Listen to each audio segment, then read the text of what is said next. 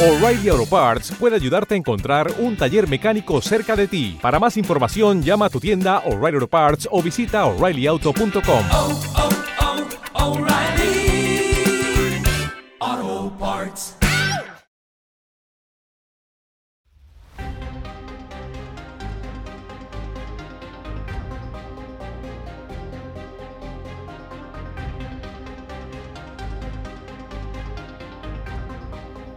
Bienvenidos a Cinema TV, un podcast de Milcar FM. Este es el capítulo 17 y hoy es 9 de mayo de 2018.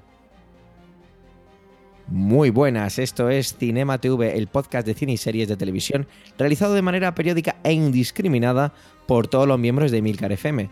En este podcast, uno o varios de los locutores de nuestra red de podcast te va a hablar de una película o serie de televisión que haya visto y que te quiera recomendar para que la veas o para que te evites un sufrimiento innecesario. En esta ocasión somos dos, vengadores de cómic de drama. Empezamos presentando al Hulk del podcasting de cine y series en España, Antonio Rentero de Preestreno. Buenas noches, Antonio. Hola, buenas noches. Eh, Esta noche procuraré no transformarme y, y que todo transcurra por los cauces adecuados. Y el que os habla, el que le habría encantado ser Iron Man, no tanto por el dinero, sino porque creo que el dorado y el rojo combinan muy bien con mis ojos. Javier Soler, de Trending. Muy buenas noches a todos. Bueno, pues vamos a compartir con vosotros nuestras sensaciones sobre la película... Los Vengadores, las guerras del infinito. Fenomenal.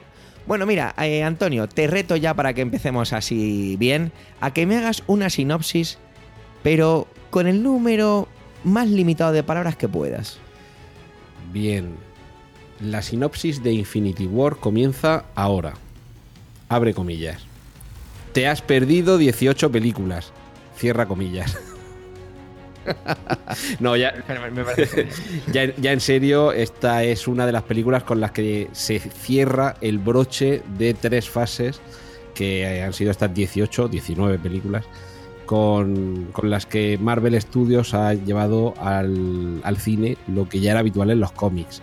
Hemos ido conociendo a personajes como Iron Man, Thor, Capitán América, que poco a poco eh, se han ido desarrollándose por, por, separado y confluyeron en su momento en la primera película, Los Vengadores, y ya vimos que había una amenaza que procedía del espacio exterior, el malvado Thanos, que podía hacerse con las, eh, las joyas o las gemas del infinito, que le darían un poder total, y, y en cada una de las películas anteriores hemos ido viendo cómo todo eso conducía a esta película en la que por fin eh, Thanos, de hecho es el protagonista de la película, lo que trata de hacer es, esto espero no desvelar demasiado porque ya nos lo han ido contando previamente, trata de restablecer o de establecer, mejor dicho, un equilibrio en el universo. Y ese equilibrio pasa porque básicamente desaparezca la mitad de los seres vivos que existen eh, en todo el universo. Y claro, los Vengadores que por separado hemos ido conociendo su vinculación con esas gemas del infinito, hemos ido viendo cómo se, conformaba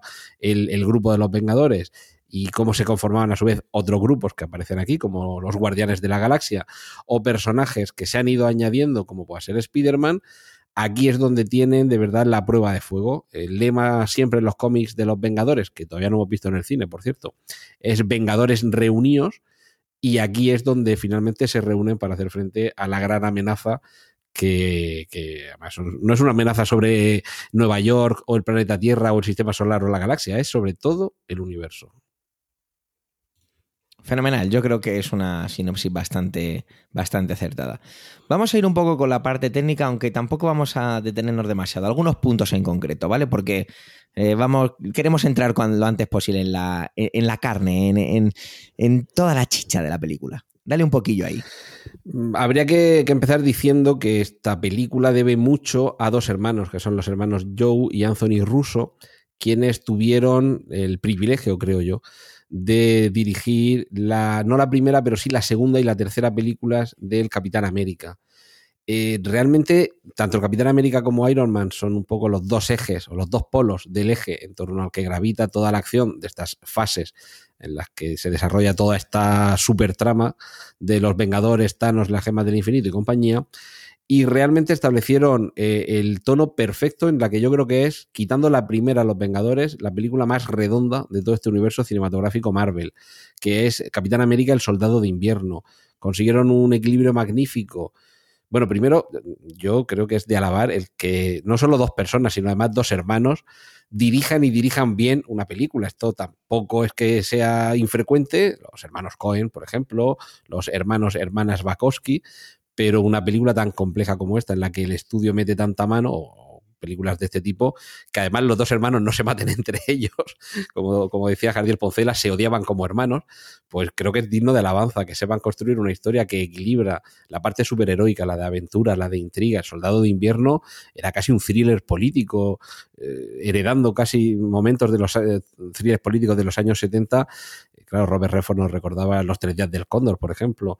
O yo sé que esto a, nuestro amigo Calaveras no le gusta, pero que sí, que yo me acordaba de todos los hombres del presidente cuando veía El Soldado de Invierno.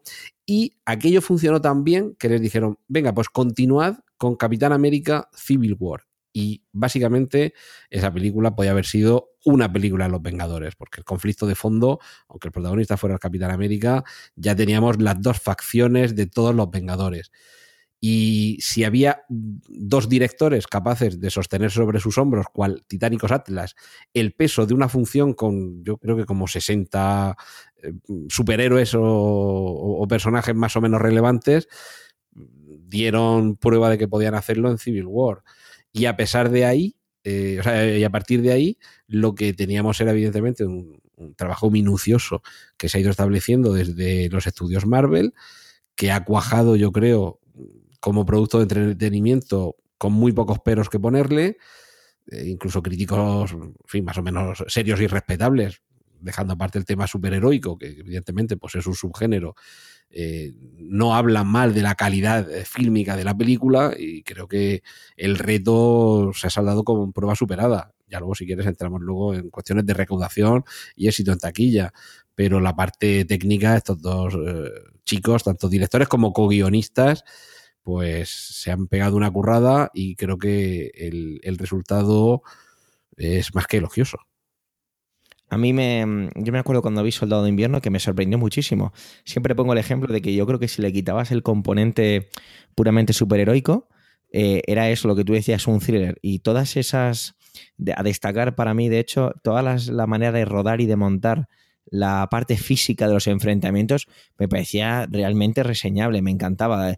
La escena del ascensor en Soldado de Invierno, eh, el primer enfrentamiento entre el Capitán América y Bucky, eh, no sé, eh, incluso la viuda negra cuando interviene por ahí. Toda esa parte, eh, pues eso, los enfrentamientos físicos, de verdad, y aquí en Infinity War vamos a ver que, también están muy, muy bien rodados. Luego, como es normal en un, en un proyecto de esta envergadura, tenemos hasta 14 acreditados en el tema guion, historia y demás, incluyendo los hermanos rusos, director de, de Guardianes de la Galaxia, propia gente del mundo del cómic, o sea que se vuelve un poco complejo hablar un poco de, del guion. Pero bueno, ilústranos tú un poquito más si quieres. Bueno, en, en, cuanto a la parte del guion, que efectivamente siempre es una... Bueno, habría que empezar diciendo que el guion, como tal, aunque sea una obra que tiene sus derechos de autor reconocidos y demás, supuestamente el, el peso del reconocimiento intelectual de cualquier película eh, gravita entre el director el guionista y el compositor de la música, ¿de acuerdo? Casi eh, no a partes iguales, eh, digamos que la mitad recae en el director y la otra mitad se la repartirían casi al 25% entre guion y composición musical. Eh, cosa que, por ejemplo, muchas veces se olvida, ¿no? La, la, importancia realmente de la música a la hora de contar una historia. Pero en este caso, una historia tan compleja, en la que hay tantos personajes que cada uno requiere su momento de pantalla aunque solo sea por aquello de poder luego vender el muñequito, pero hay que justificar el que aparezca en pantalla. El, truco de que aparezcan acreditados 14 guionistas en realidad se reduce un poquito si eh, lo que vamos haciendo es asignar a, a, cada uno de esos 14 guionistas su papel no en la historia de esta película, sino en la historia de los personajes que aparecen en esta película. Porque, por ejemplo, se acredita a Stan Lee y a Kirby, que son los dos grandes padres del cómic Marvel, pero más que por su intervención en esta película, sobre todo, bueno, es que se acredita a algunos señores que ya están muertos, pero bueno, se les acredita por los personajes que han creado y que aparecen en esta película, como Joe Simon y Jack Kirby, Steve Engelhardt, Steve Gunn, Bill Manlow, Kit Giffen, Stan Lee, que ya, bueno, ese ya lo, ya lo he mencionado, y, por ejemplo, lo que sí que merece en los créditos un reconocimiento especial es a Jim Starling, que es el padre, el padre creativo de Thanos. Todos estos anteriores a los que me he referido pues son los padres de, por ejemplo, Stan Lee ya escribió los padres de prácticamente la base del universo Marvel pero luego pues, el Capitán América, eh, sus padres son Joe Simon y Jack Kirby, Star-Lord y todo lo que tiene que ver con los Guardianes de la Galaxia, pues es obra de Steve Engelhardt, Steve Gunn, Bill y Kit Giffen, este ya es más moderno, pero Jim Starlin es eh, el padre de toda la subtrama que es el núcleo de Infinity War y las, mm, la, la trama soterrada que llevábamos siempre de fondo con las gemas del universo. Thanos es un personaje que se llama el titán loco, como veremos en la película, pues hace algo con sus, eh, con sus congéneres en persecución de ese ideal que tiene él de restablecer un equilibrio en la galaxia y mm, los otros personajes que gravitan en torno a él, desde sus hijas a su séquito, a los, los, malos, los secundarios malos de la película, todos son obra de este señor, de Jim Starlin, a quien, como digo, se le debe toda la trama que aquí vemos. O sea, tanto las joyas del infinito como el guantelete del infinito son nombres de dos eh, arcos dramáticos de, colecciones de, de cómics Marvel que cuentan básicamente y con algunos cambios lo que aquí se nos está contando en Infinity War. Yo además a Jim Starlin le tengo muchísimo cariño, porque aunque de pequeño tenía cómics, empezar a coleccionar, es decir, todos los meses comprarme una colección, ir siguiéndola y ya de ahí hasta el infinito, pues fue con una de sus colecciones, con Dreadstar, que era del sello Epic Comics, y, claro, le tengo mucho cariño porque fue un poco quien me abrió a mí las puertas al coleccionismo serio de cómics allá por el año 85. Y el hecho de que se le reconozca su papel, eh, no como guionista, insisto, sino como padre o artífice de la trama base de esta película tan compleja, eh, habla también de la generosidad y del, y del cariño de los, de los creadores de esta película y por, citar a los que sí son los autores del guion, o sea, de los que se han currado qué es lo que pasa en toda esta película, sus nombres no son muy conocidos, Christopher Marcus y Stephen McFeely, que sobre todo están vinculados a otras películas del universo Marvel, por ejemplo a las tres del Capitán América, pero también otras películas en, los que en las que la fantasía es, eh, es muy importante, como puede ser las crónicas de Narnia. Es decir, que es gente que tiene experiencia en películas exitosas en las que aparecen múltiples personajes, hay que concederles a cada uno su tiempo y que no se pierda el equilibrio de la trama de fondo. Muy bien, has citado varias cosas. Lo primero que esa colección de cómics del año 85 fue el año en que yo ah. nací, para que nos hagamos una idea de dónde estamos. Pues yo en el instituto estuve reando. Y luego citabas la música. Pues mira, me, encanta. Esto lo hemos no puesto en el guion, pero lo, hemos, lo entrelazamos aquí de una manera un poquito más elegante. A mí la música, que la compone Alan Silvestri, yo soy un gran apasionado de las bandas sonoras, como ya he comentado alguna otra vez. Eh, Alan Silvestri apenas necesita demasiada presentación. Regreso al futuro, Forrest Gump son, digamos, uno de sus grandes sellos, pero firma en muchísimas películas y en gran parte de todo esto de los Vengadores y el, digamos, productos Marvel. A mí, sin embargo, eh, Alex Silvestri no me, no me ha enamorado en esta banda sonora. Al igual que, aunque no viene a colación, pero un trabajo que ha hecho también relativamente hace poco tiempo, que es Ready Play One, tampoco me ha enamorado. Creo que, creo que también en este caso tiene un poco de. Era un poco difícil, ¿no? Porque que cada personaje en una película en la que, en la que intervienen tantísimos personajes aparezcan sus leitmotiv, también entiendo que es muy complicado. Pero si nos vamos a Soldado de Invierno, si nos vamos a Iron Man, si nos vamos a Guardianes de la Galaxia, dejando de lado el score, porque el score de Guardianes de la Galaxia yo le tengo pues especial cariño. Eh, creo que, es una banda sonora que está ahí, que no molesta, pero que incluso me fijé a posta cuando estaba en el cine y nunca llegué a encontrar esa epicidad o esa, o esa sensación que tengo siempre de salir del cine y una de las primeras cosas que hago es vamos a Spotify, Vamos a escuchar la banda sonora. Eh, yo, si, si, te parece, aclaramos dos cosas, porque quien nos esté escuchando que, lo tenga claro, que una cosa es la banda sonora compuesta específicamente para una película, lo que podríamos denominar música incidental, es decir, lo que va sonando y que se supone que se ha compuesto específicamente para esos momentos, es decir, que debe acompañar de manera perfecta lo que sucede en pantalla. Y luego está la música que suena, que eh, lo que tú te referías como score, que mm, son normalmente canciones preexistentes y que de hecho ya tienen probablemente una carga emocional previa a su aparición en la película. El caso paradigmático sería Guardianes de la Galaxia o, por recurrir quizás lo más famoso, las películas de Quentin Tarantino. Sus bandas sonoras mm, habitualmente son canciones mm, pop de décadas anteriores que se han encajado en esa película y que lo normal es que se adecuen a la perfección al momento en el que suenan. Silvestri, yo estoy un poco contigo, tanto en esta película como en otras, que, bueno, Silvestri y el resto de compositores, eh, es un, hay bastantes vídeos en internet que explican la falta de personalidad de las bandas sonoras compuestas originalmente para las películas del universo Marvel carecen de una, de una personalidad que te permite identificarlas con dos notas. Eh, me han comentado esta semana un, chiste que es un chiste muy malo, pero que sirve para que para ejemplificar cómo podemos asociar una melodía a una canción. El chiste de ¿para qué necesita Jack Sparrow, el protagonista de Piratas del Caribe, ¿para qué necesita abordar 15 galeones cargados de trigo? Y la respuesta es para pam pam, para pam pam, para pam pam, para pam. no está mal. Pero está fíjate, mal. Si, yo, si yo no te dijera ni siquiera la película Piratas del Caribe y simplemente tarareo el para pam, identificas la película, cosa que en el universo Marvel prácticamente no sucede, por no decir que no sucede. No hay un leitmotiv como es el tema principal. Esto el ejemplo clásico es la Guerra de las Galaxias. Sabemos cuál es el tema del Imperio, el tema de Vader, el tema de Leia, el tema de Luke los tenemos muy identificados y yo creo que realmente no costaba tanto hacer un leitmotiv para cada uno de los personajes de, del universo Marvel, por lo menos para los principales, para que en el momento en el que los Vengadores se fueran uniendo, los fuéramos reconociendo. Lo único, lo único, en la banda sonora de la primera de los Vengadores, los Vengadores a secas, en la que Silvestri sí que va, mmm, no son exactamente leitmotivs, pero sí va añadiendo partes musicales que van, digamos, sueltas, como si fuera un puzzle, y nos va enseñando cada vez que aparece un personaje una pieza.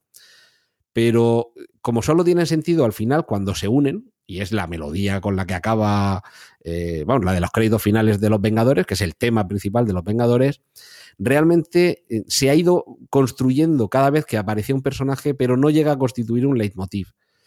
Y en esta película, en Infinity War, sí que hay dos momentos en los que vemos mm, como esa, ese recurso a la construcción musical. En el momento en el que a Visión y a la Bruja Escarlata le salvan el Capitán América, Halcón y Cuidado con los spoilers, que no estamos en, en momentos. ¿eh? Cuidado, Antonio, que te me lanzas a la piscina. Esto, esto ¿eh? pasa en el minuto 20 de una película de dos horas y media, por favor. Pero bueno, aparecen, aparecen, y ahí, ahí suena el tema de los Vengadores, y luego en una mítica aparición de Thor, en el que suena eh, también esa, ese tema principal de los Vengadores. El resto, pues lo que tú dices. Sí, yo sí que identifiqué el de Capitán América un par de veces aparece también, evidentemente cuando aparece en escena y luego en algún momento también en Wakanda, también lo puedo decir porque eso aparece en los trailers, aunque no sea no se corresponda con el metraje Sí. real de la película. Y lo mismo, nada, igual, tres acordes cuando aparecen los guardianes. Y ya está. El resto sí, es la música esa incidental compuesta por Alan Silvestri, que vuelvo a decir, no es que esté mal, pero que no me ha impactado, ¿no? Hay mucha gente que hace esa comparación y, y en mis círculos de, de amigos se hace siempre esa comparación de que fíjate que DC ha hecho muchas cosas mal, pero que las bandas sonoras de los personajes de DC y de la, la película de La Liga de la Justicia es una de sus mejores cosas, por ejemplo. Y en este caso aquí es una cosa que, bueno, está ahí, eh, por supuesto que está, pero que, que no nos dice mucho más. Sí, eso quizá ayude el, contar con unos compositores que, que realmente creo que se toman con un poquito más de seriedad el trabajo de darle personalidad a esa banda sonora. Yo coincido contigo, la. Bueno, vamos a ver. Yo amo a Zimmer, ¿vale? Desde el punto de vista más heterosexual que quieras, pero yo a ese, señor lo amo. Y, ese señor sabe perfectamente cómo, con tres notas, construir una melodía que se te queda clavada y que a partir de ese momento vas a reconocer siempre. Eso en personajes tan iba a decir básicos, pero que no se me entienda mal, arquetípicos, como los del universo DC, casi puede resultar más fácil. Yo creo que el, prototipo de personaje que encarna Superman, el prototipo de personaje que encarna Batman y el prototipo de personaje que encarna Wonder Woman te permiten eh, hacer una esquematización musical mucho más identificable.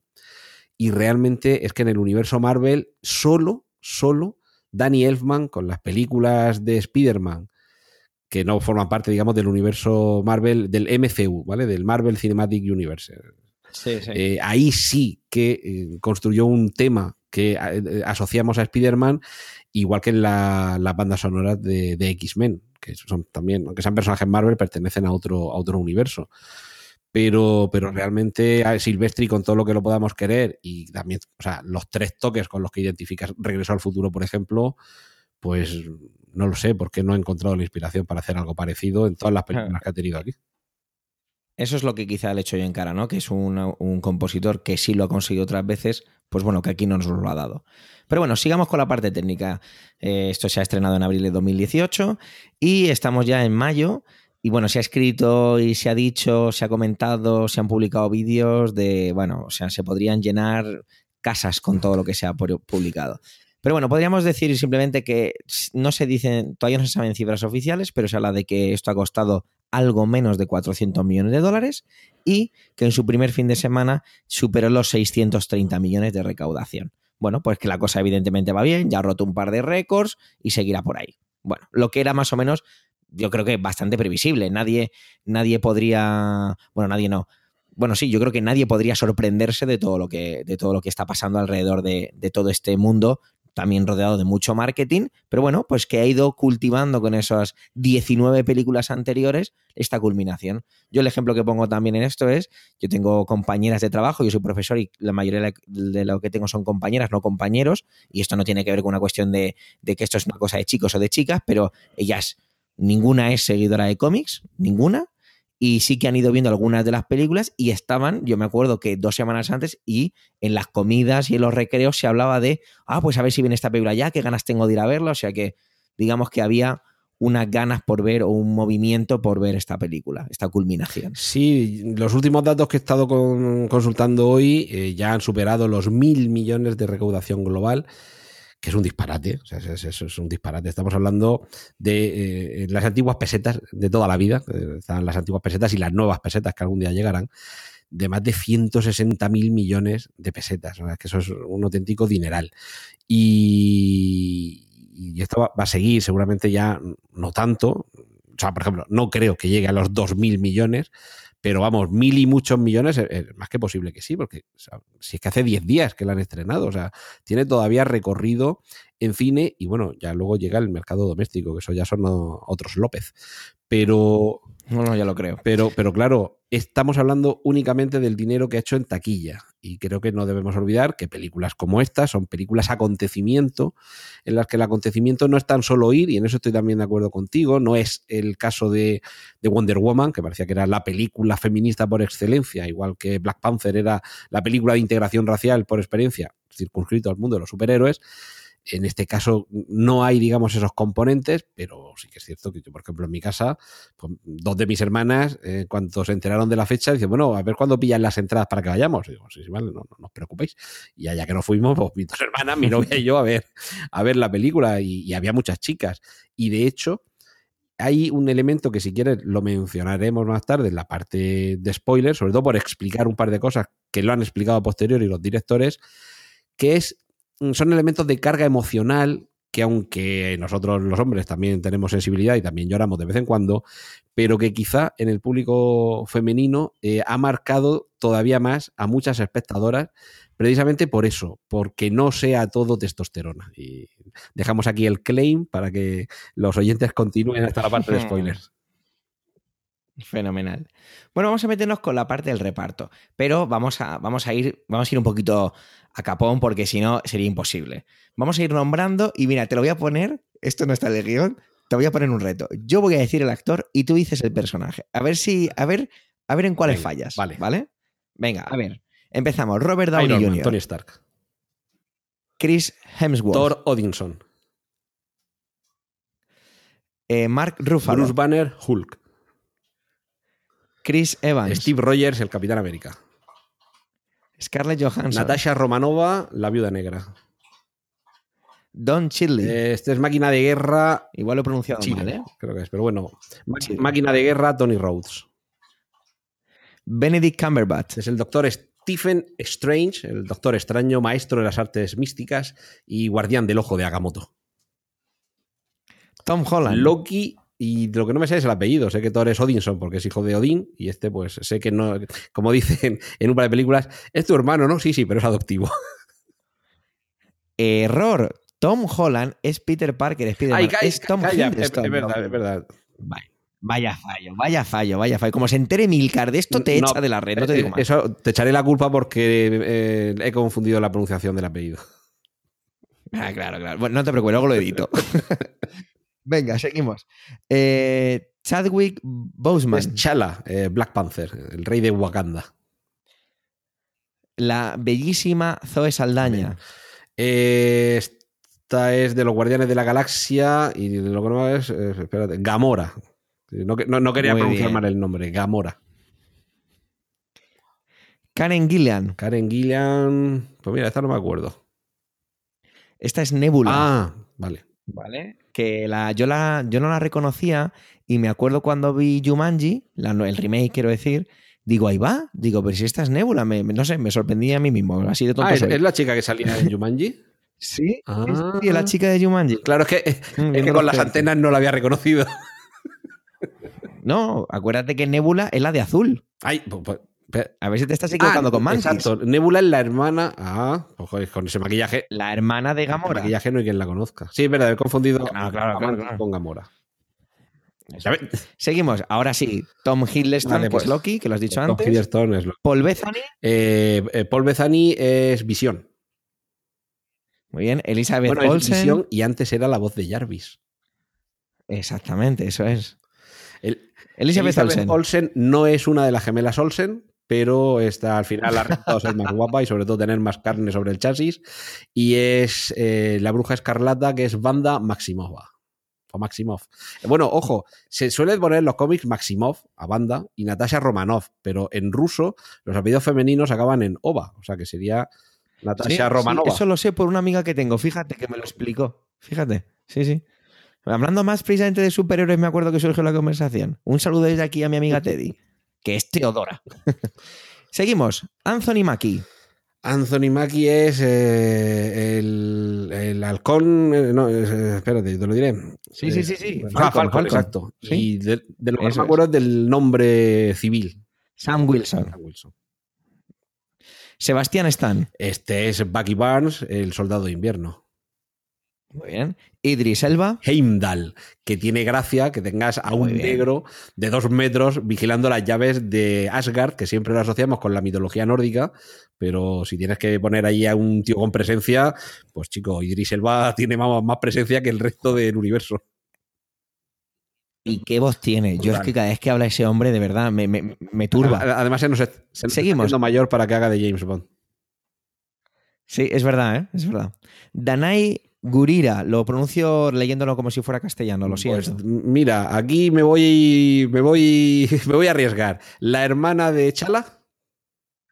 No, No, es Okoye. O, o sí. No, no, es Okoye, es Okoye, no es la, la, hermana. la guardiana que va con él, la guardaespaldas. Eso Vale. es.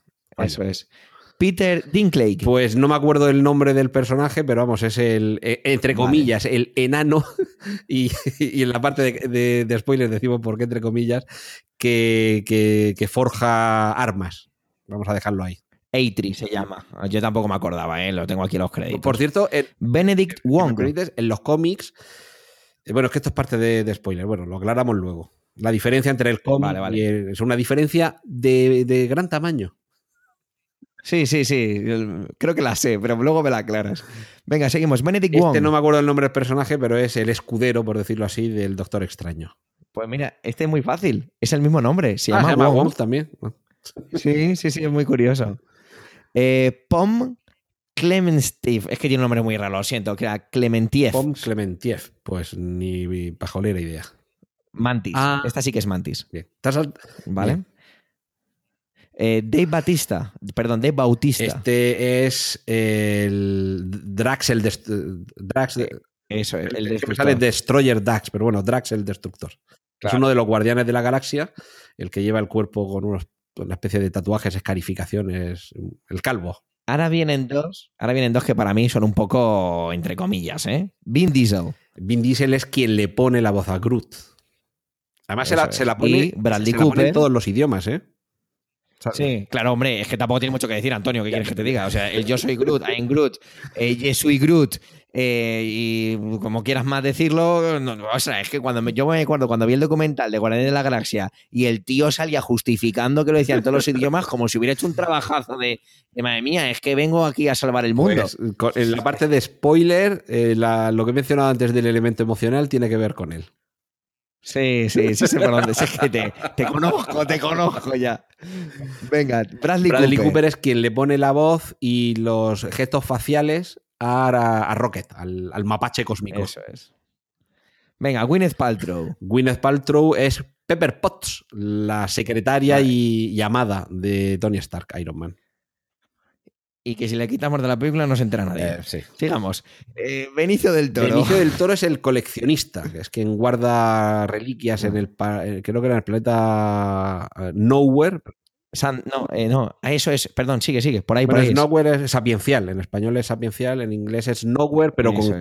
De- no de ningún sitio, Sí, es que yo sino la- como de el, el sitio del conocimiento. Es palabras. Eso es. Yo además la he visto en inglés, así que no, no tengo ni idea de lo, cómo habrá sido el doblaje, ¿no? O sea que no puedo comentar mucho.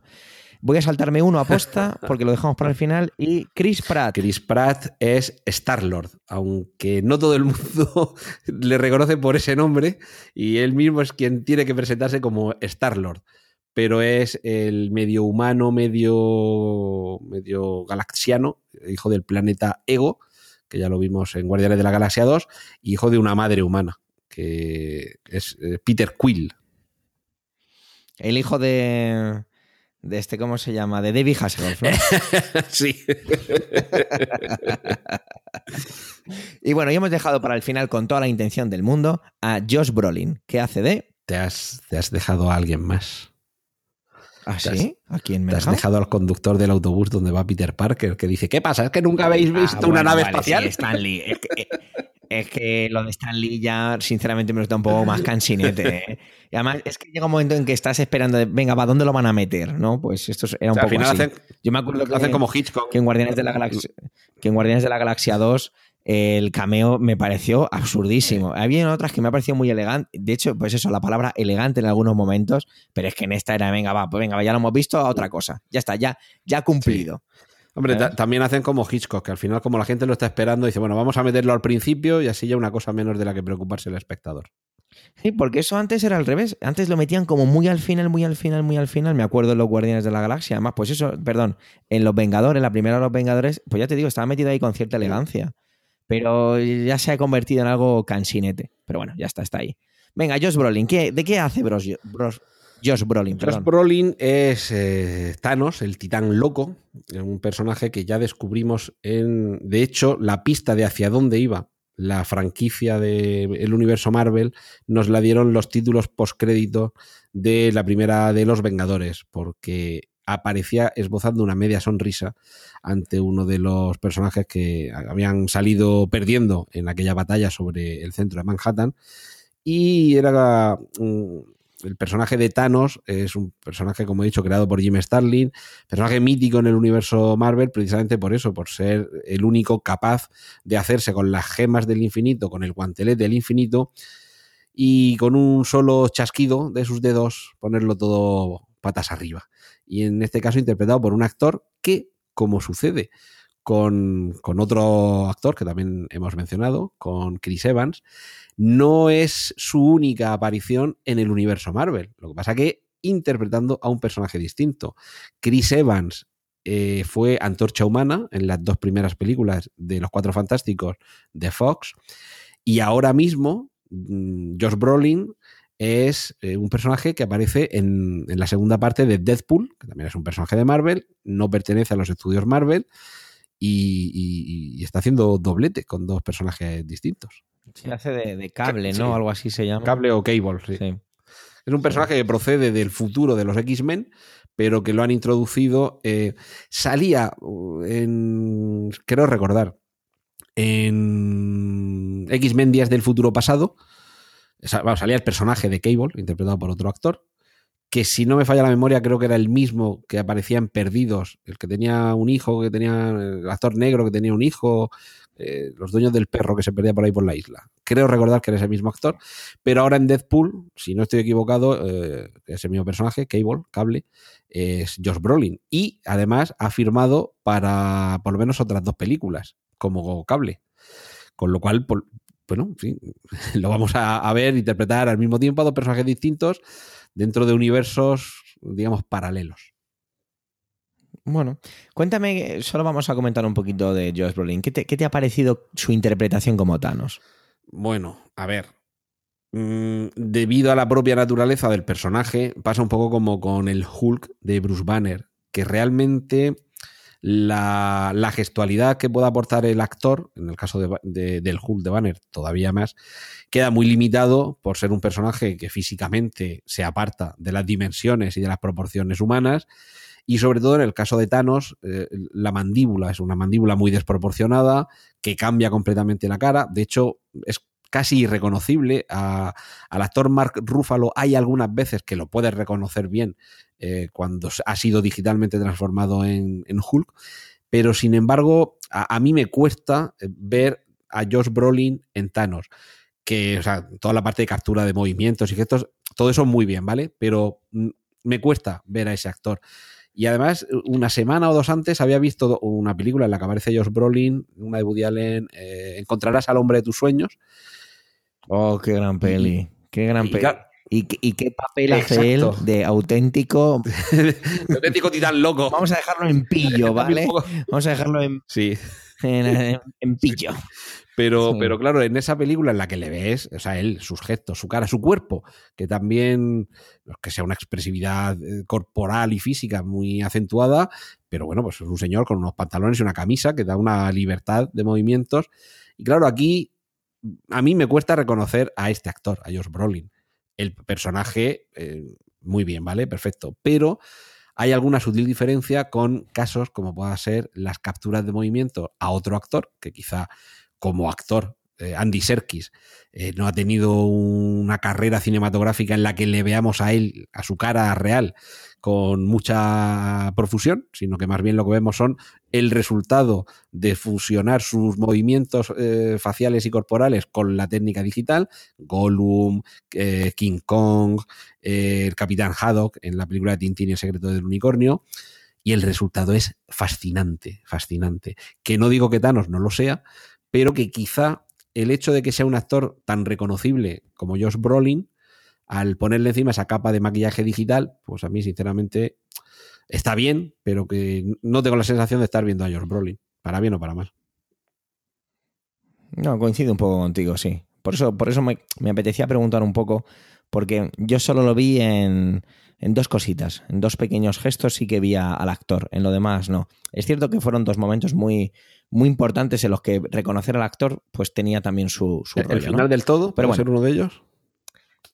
Puede ser un, sí, es uno de ellos, el final del todo y una de y uno de los momentos cumbres Sí. en los que podríamos decir que, que podemos llegar a empatizar un poco con este personaje. Sí, creo, creo que sé a cuáles te refieres y efectivamente ahí, sobre todo los ojos, fíjate que además los, los ojos... Sí, sí, es que te iba a decir, es que la parte de lo que dices de la, de la mandíbula es cierto que te saca totalmente de lo que es la- la- el, el humano que está detrás, pero hay un momento en los ojos ahí, la nariz, que, eh, que consiguen, que consiguen De hecho, el plano está intencionalmente puesto también de cierta manera, supongo, para que, para que te, te produzca un poco eso, ¿no? Creo que ahí la labor de dirección está hecha con, con muchísimo, medido al milímetro. hecho, eh, antes de despedirnos eh, de, de Thanos, en la escena post-crédito de Los Vengadores, el actor que digitalmente maquillado interpreta a Thanos no es Josh Brolin. Además, de hecho, lleva también como una pequeña No, no, si este es el tercer Thanos que tenemos. En- no sé si aquí pasará yo creo que no, como con la Guerra de las Galaxias, que dentro de unos años habrá una edición especial en la que cambien al Thanos del final de Los Vengadores por Josh Brolin haciendo de Thanos. Bueno, no me sorprendería nada. No, ¿eh? no, no, porque nada. ya George Lucas ya no está, que si no. Claro, ya no está ahí metido, quiero decir. No me sorprende nada. Pero mirar, esto es la, la magia, la magia de, de los Vengadores se ha apoderado de- del podcast en este momento. Porque, como si fuera Stan Lee, el, el director de, de esta casa, de Milcar FM, ha decidido aparecer en este Excelsior. podcast. Entonces tenemos que saludar con un. Sí, sí, totalmente. Así que tenemos que saludar eh, con un, con un muy buenas noches, Emilio, a este podcast. ¿Cómo está usted? Pues bien, bien, bien, bien. Eh, estupendamente. He entrado aquí a Sencaster a grabar algo y de pronto se encuentro aquí digo, ¿qué hace aquí esta gentuza? Voy, a, voy a meterme a poner orden inmediatamente porque seguramente estarán cometiendo alguna, alguna Varias, felonía. varias. Bueno, más o menos, más o menos. Te cuento dónde estamos. Mira, acabamos de Venga. terminar todo el apartado técnico de, de Infinity War. Tú has ido a verla, Bien. ¿no? Sí, sí. He, he ido a verla y estoy a punto de verla otra vez. Estoy a escasas horas de repetir esa magna experiencia y bueno, de- de- deseando, mm, evidentemente, escuchar, eh, escuchar todo lo que ya habéis dicho, eh, a- a- hablar aquí todos juntos y verla mañana de nuevo con los ojos más abiertos, si, si cabe. Fenomenal. Pues mira, lo que vamos a hacer es lo siguiente. Yo tengo aquí apuntada una pregunta para Antonio, pero vamos a empezar atropellando al director de la red. Y es, Ahí. Emilio, ¿qué, qué fue, ¿qué fue lo que sentiste cuando te levantaste de la butaca al terminar Infinity War? Eh, satisfacción plena. Es, es una sensación muy curiosa porque los que somos eh, seguidores de, cualquier fenómeno que he llevado al cine, me estoy hablando de libros, cómics, o lo que sea, ¿no? Que de pronto te hacen la película, hay como una pequeña predisposición a encontrarte insatisfecho, entre otras cosas, por por una cuestión natural. Quiero decir, es muy difícil que cambiar eh, cualquier tipo de, de narración, cambiarla de medio, eh, te deje completamente redondo, ¿no? Siempre va a haber cosas que se queden por el camino por la propia esencia del medio y eso es algo que, que vemos todos los días, que em, incluso, por ejemplo, yo he visto recientemente en Ready Player One, eh, que es un podcast, además, Javier, que tenemos pendiente de grabar tú y yo, Se hará. y sin embargo, aquí me quedé muy satisfecho porque las renuncias, entre comillas, a las que eh, está, ha hecho Marvel, no solo en esta película, sino en las demás, a mí me parecen perfectamente justificables. Y, y- y he conseguido, aparte, otras cosas que para mí hacen que salga de allí pues, pues muy contento, muy, muy feliz entre esa mezcla de, de todo lo que ya hemos visto en las películas de estos años, ¿vale? Con todo, el, todo lo que yo llevo desde pequeño en mi cabeza, más todas las cosas nuevas que esta gente nos está, nos está aportando. Entonces yo salí increíblemente satisfecho. Yo voy a adelantarme, es muy poco elegante, pero antes de dar paso a Antonio, lo digo yo. Yo me acuerdo que, que salí eh, muy, muy charlatán con mi pareja, con Katie, ¿no? De hecho, Katie hubo un momento que me dijo, mira, ¿te quieres relajar ya, muchacho? Que es una película de superhéroes, ¿sabes? Relájate. Y con la sensación cansada, una sensación cansada de, de haber disfrutado mucho, de, de haber, de, de como si, me hubiera tirado tres o cuatro horas jugando algo con, con mi sobrino, con los niños de mi clase, con una sensación de esa, esa, esa, sensación cansada de disfrute. Y al mismo tiempo, porque como soy así de, de fan de otras sagas, dije, "Jo, ojalá hubiera salido con la mitad de esta sensación de alguna de las últimas películas que hemos visto de Star Wars. Y se me pasó eso por la cabeza, ¿no? Se me quedó ahí y esa es la, la sensación con la que salí. ¿Y tú, Antonio? Pues realmente no tan eufórico como vosotros. Me gustó mucho, me lo pasé muy bien. Tiene dos momentos que los comentaremos luego en la parte con spoilers, eh, que me parecieron de una intensidad emocional inédita en, en- en toda la saga que llevamos hasta ahora. Pero, a ver, por un lado, mm, me parece que era demasiado pronto para salvar todo el universo, ¿vale? Eh, o sea, no, no en esta película, me parece que demasiado pronto hemos llegado a esto. Eh, yo hubiera preferido que todavía hubiéramos tenido... 19 películas después, pero bueno. Tú a tu rollo, ¿eh? No, no, no, no. Es, es que me- eh, lo que estoy haciendo precisamente es hacer la crítica a, toda, a todo ese sendero, ¿vale? De fondo creo que había mucho aquí en la Tierra todavía para que tuviéramos una trilogía de los Vengadores antes de llegar a esto. Es decir, que, que ahora nos, nos hemos enfrentado a, a Brasil y le hemos ganado el Mundial. ¿Ahora qué? ¿Vale? Es un poco eso, la sensación que me quedaba cuando ya sabía hacia dónde íbamos. O sea, cuando terminó la primera los Vengadores y vi que Thanos era el malo, que además pensé que íbamos a llegar un poquito antes, que no iba a haber tantas películas, pero dije, bueno, pues, vamos ya a por Thanos, o sea, con todo lo que queda dentro del universo Marvel, con todos los malos que hay para cada uno de los personajes y sobre todo para todas las amenazas que hay dentro del planeta Tierra, ya vamos a, a por Thanos. ¿Y, ¿Y qué dejamos para después? Y de hecho, eso es uno de los problemas que ahora tiene Marvel Studios, que tiene que pensar en franquicias que no tengan que ver con los Vengadores y, y- ya no vamos al universo. Y realmente a mí las películas de superhéroes me gustan, me gustan mucho, pero sobre todo me gustan las películas de superhéroes en la Tierra. Que veamos a los personajes por las ciudades reconocibles que hay aquí y que no empecemos ya a mandarlos, como pasa con Spider-Man, que lo tenemos que mandar al espacio, cuando el elemento natural de Spider-Man son los rascacielos de Nueva York. Entonces, como todo eso de fondo ya lo llevaba, no, no en esta película, sino desde hace una década casi, bueno, desde 2012 que me parece que es Los Vengadores, la primera, pues ya llevaba seis años así, eh, digo, bueno, pues vale, pues ya hemos llegado a este punto eh, y, y contento con la película, para mí no es la mejor de todas, de estas 18, 19 del universo Marvel, pero vamos, eso no quita para que me lo pasara muy bien, me divirtiera, aplaudiera en un momento con Thor y me emocionara en otros dos momentos, sobre todo con un personaje, y, y de- del problema es que después eh, vas haciendo el refresco de la película, la, la tengo que volver, la he visto dos veces solamente, pero la quiero volver a ver otra vez, sobre todo porque hay una parte que el conocimiento emocional de esa parte ha sido posterior al segundo visionado. Y aún así, seguramente si dentro de tres meses la ponen en Netflix o donde sea, pues hombre, igual la veo. Pero mm, fíjate, Civil War o El Soldado de Invierno, la primera de los Vengadores, no me canso de verlas. Y esta me da que no, no le aguanto tantos visionados. Bueno, qué curioso. No, no opino para nada como tú, pero bueno, aquí estamos para, para aprender y crecer juntos con eh, opiniones totalmente diferentes. Bueno, ¿qué os parece si ya eh, ponemos la alarma de spoilers y nos metemos a, a por ello? ¿Os parece bien? Vamos a por ello. Sí. Venga, pues nos vemos en un momentito. Bueno, mejor dicho, nos escuchamos en un momentito. Chanquete ha muerto, Luke soy tu padre. Ves con cuidado, spoilers por doquier.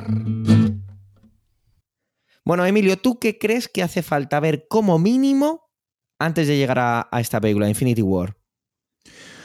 Bueno, las sugerencias que yo haga mm, simplemente van a ser unas sugerencias más porque ya se están publicando, evidentemente todo el mundo ya se ha dedicado a publicar las, eh, la ruta, la ruta cinematográfica que hay que seguir antes de ver esta película. Yo pienso que realmente, ah, mira, una de las justificaciones cuando empezaron a salir las primeras películas de superhéroes de, la, de esta nueva ola, y creo que de las primeras, eh, aunque no sean del universo Marvel, digamos, oficial, fueron las de X-Men, eh, comentaban, no sé dónde leí, que las soluciones a las que se habían llegado eran soluciones para que mm, cualquiera pudiera ir al cine y disfrutar sin necesidad de leerse 30 años de cómics, ¿vale? Entonces, en ese sentido, y aludiendo a lo que comentabas antes de la cantidad de películas que ya se han publicado, eh, yo creo que teníamos que ser generosos en ese aspecto y que la gente no tuviera, eh, digamos, que emplear eh, una gran parte de su jornada vital, laboral y familiar en ponerse al día. Yo creo, creo realmente, creo realmente que con ver Guerra Civil, mm, no voy a decir que sea suficiente, pero sería el mínimo. Una.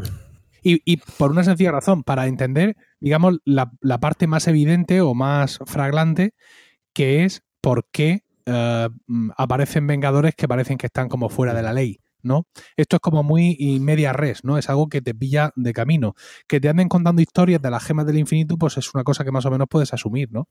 Pero el que de pronto aparezcan estos tíos y que el otro diga que los quieren carcelar y arréstelos, es- eso sí, sí creo que sí suscita en el espectador preguntas muy inmediatas, ¿no?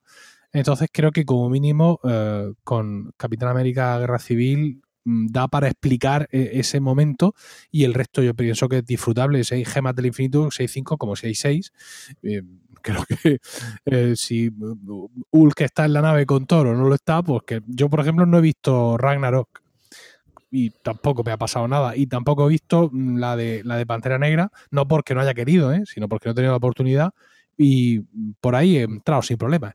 Pero yo creo que sí, que Guerra Civil sí sería interesante eh, que la gente la pudiera ver antes de, de acercarse a esta, a esta película. Yo coincido contigo y antes de dar paso a Antonio, digo que sí que tienes que ver Thor Ragnarok solo por una cosa. Y eh, supongo que Antonio coincidirá conmigo. Y es que eh, Infinity War empieza unos 10 segundos después que acaba Thor. Ragnarok. ¿Me Sí, equivoco? es un poco como lo que sucede con el episodio en la Guerra de las Galaxias, el episodio 7 y el 8, que por primera vez en esa saga, entre un episodio y otro, transcurren segundos apenas.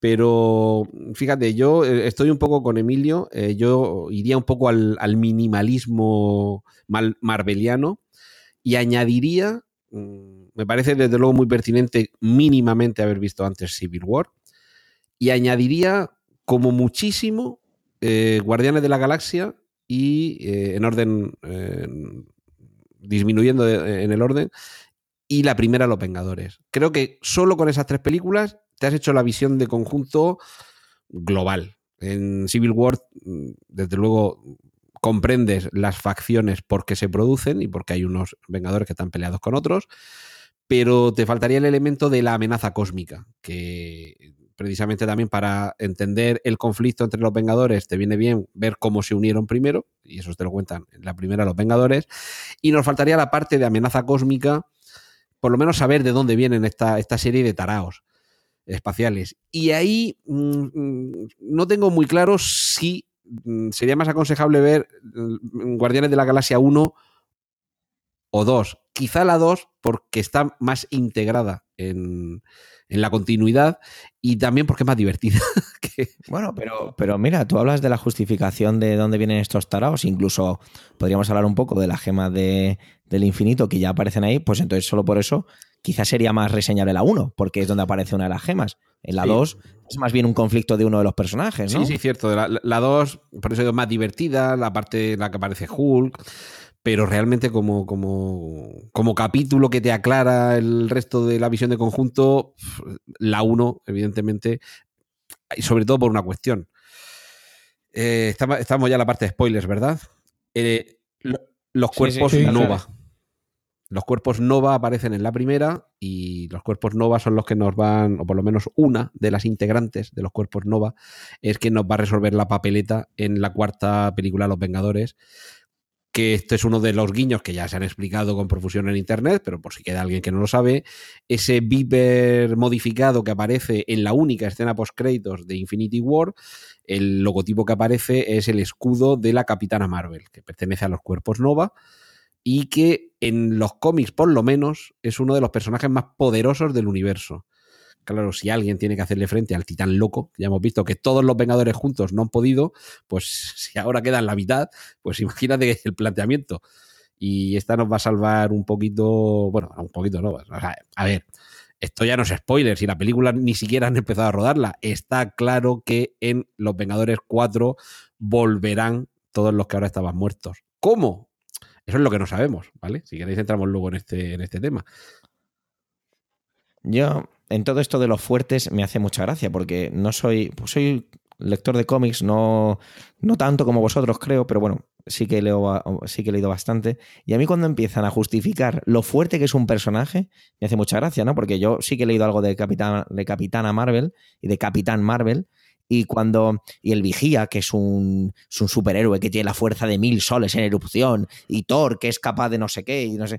Hay veces que dices, pues que llegas a, unos- a unos niveles de, de fuerza que luego ves al pobre Falcon y dices, pero ese muchacho, ¿qué va a hacer? ¿Qué, puede hacer ese chiquillo? O, o Natasha Romanov. Yo cada vez que veo a Natasha Romanov digo, si es que la van a aplastar a la pobre, la van a Sí, aplastar. pero no, no Si te que importaría que se lanzase contra ti con esa pirueta que suele hacer para desequilibrar a sus enemigos, ¿verdad? Yo es que tengo, tengo mucha suerte, y tú esto no lo sabes, pero yo tengo muchos amigos que dicen que mi chica se parece mogollón a, a Scarlett Johansson. Entonces, siempre que, siempre que vienen, y muchas veces dicen, claro, tú como, como te acuestas con Scarlett Johansson, pues ves, yo, ya- yo ese Y- problema ya y- lo tengo y- solucionado. Y, Oye, pues es verdad. ¿Y qué dice la Fíjate, interesada? acabo de caer. Sí, sí, a que sí. No, ella dice que, que fenomenal, que ella tiene suerte porque puede elegir al vengador favorito cada noche. Bueno, tampoco vamos a entrar ahora en, la- en- en las cosas de las que te disfrazas por las noches, ¿eh?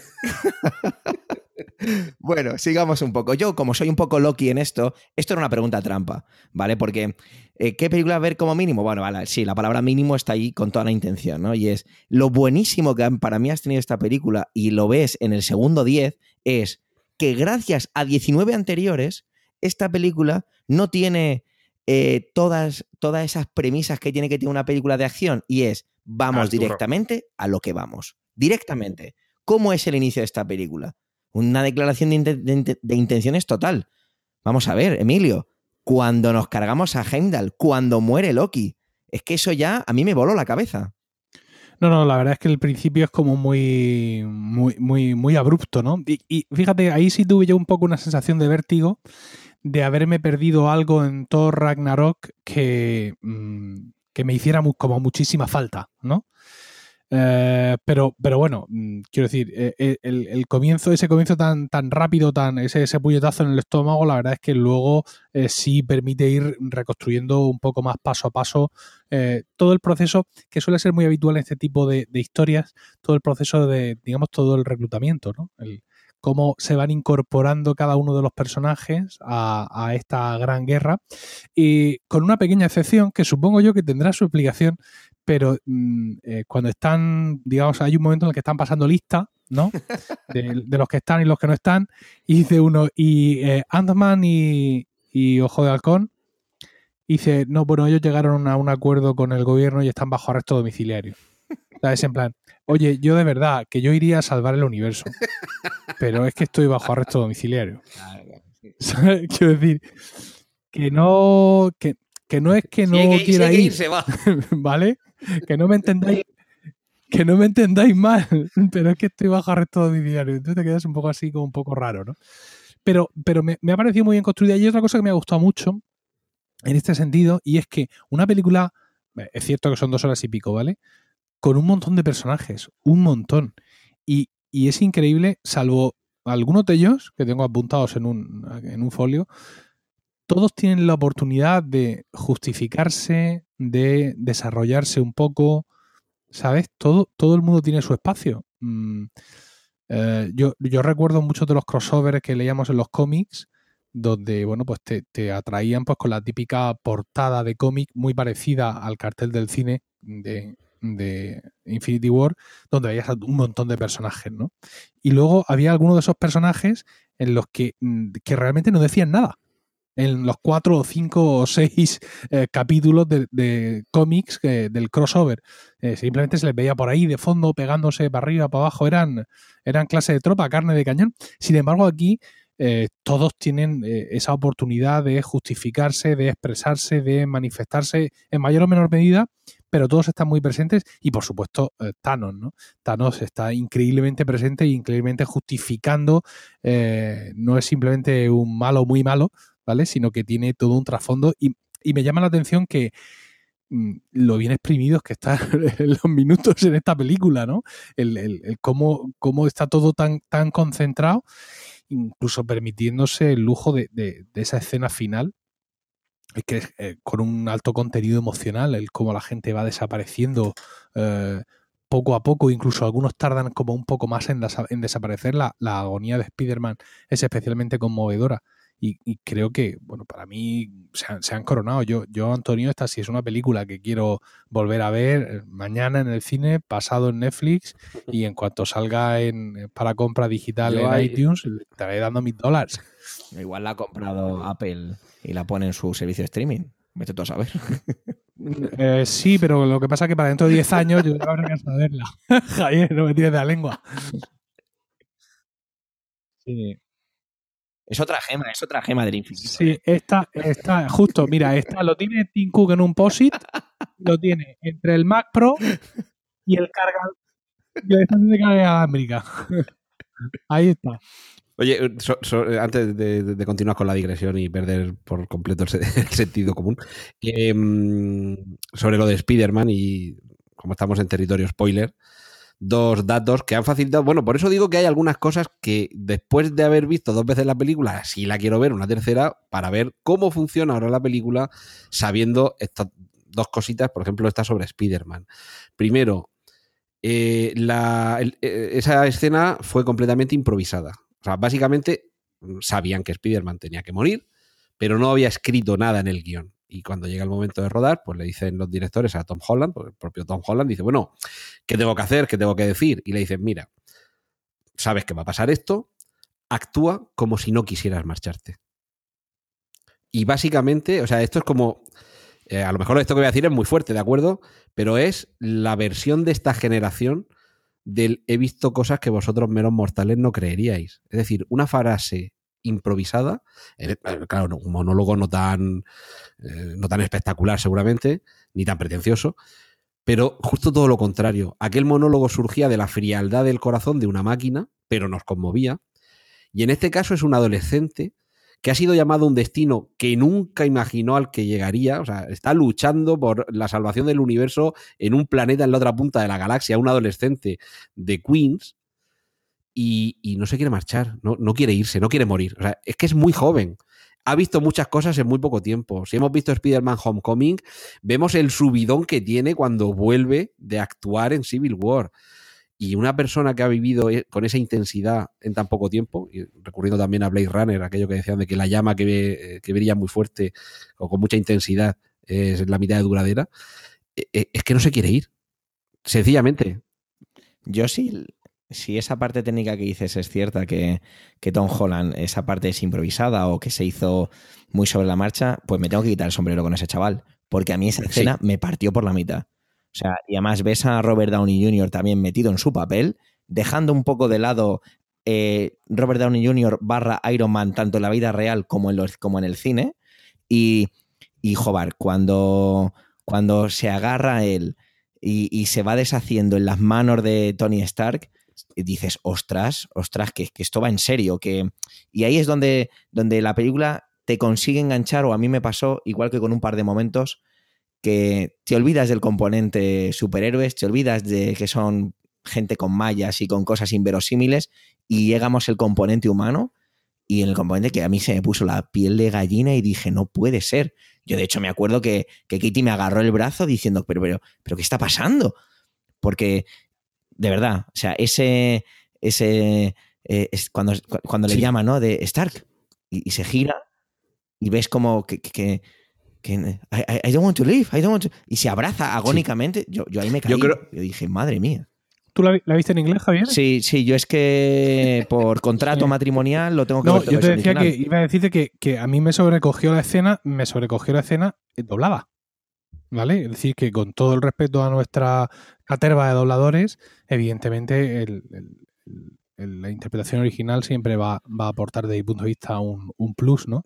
Y, y ya doblada me, me- llegó de esa, de esa forma, con lo cual, pues, eh, quiero decir, un, un- como tú dices, un 10 para, para Tom Holland. Aprovecho para, eh, digamos, para, aparte de, de alabar su capacidad actoril, eh, meteos en Google o vuestro buscador de referencia y poner Tom Holland dancing. sí. Sí, sí, sí, ¿Vale? espectacular. Bailando. Y hace clic en cualquier Es enlace. que, eh, es que Tom, sí, sí. Es una Increíble. cosa, este tío, ¿de Sí, qué está Tom- hecho? Que tiene un culo, que tiene un culo que Es madre que lo, de Tom Holland literalmente no es, no es de este mundo. O sea, con la juventud que tiene, la expresividad tanto para el drama como para la comedia, dejando aparte las piruetas acrobáticas de Spider-Man, es asombroso. Es, eh, fíjate, es un poco parecido a lo que pasó con el actor de, de la versión cinematográfica de Billy Elliot, que lo hemos visto en alguna película, y, su registro facial, o sea, el tintín de, de Spielberg, que es animación sobre la cara de este actor, que que ahora mismo no recuerdo cómo se llama, pero pasa lo mismo, es un actor que desde muy pequeño, desde, desde joven, eh, ha tenido la oportunidad, además, de trabajar con grandes profesionales que le han hecho crecer, porque claro, tú imagínate lo que puedes crecer eh, metido en una industria como esta del cine, estando en, en, este marasmo cinematográfico que, que, son las películas de los Vengadores. Es decir, lo poco que ya no te habían exprimido hasta, hasta llegar a, a Spider-Man Homecoming, a Civil War o a Infinity War, lo vas a tener ahora. Bueno, no, me queda más remedio que utilizar un poco la gema del tiempo y la, la realidad para que nos vayamos un poquito otra vez para adelante. Digo, perdón, para atrás. Tenemos que, que la película va... Me permite, solamente que me acabo de Sí, sí, acordar, que se llama Jamie Bell, el actor que hace de, de Billy Elliot, y eh, un apunte mínimo sobre esa secuencia de, de la muerte de Spider-Man.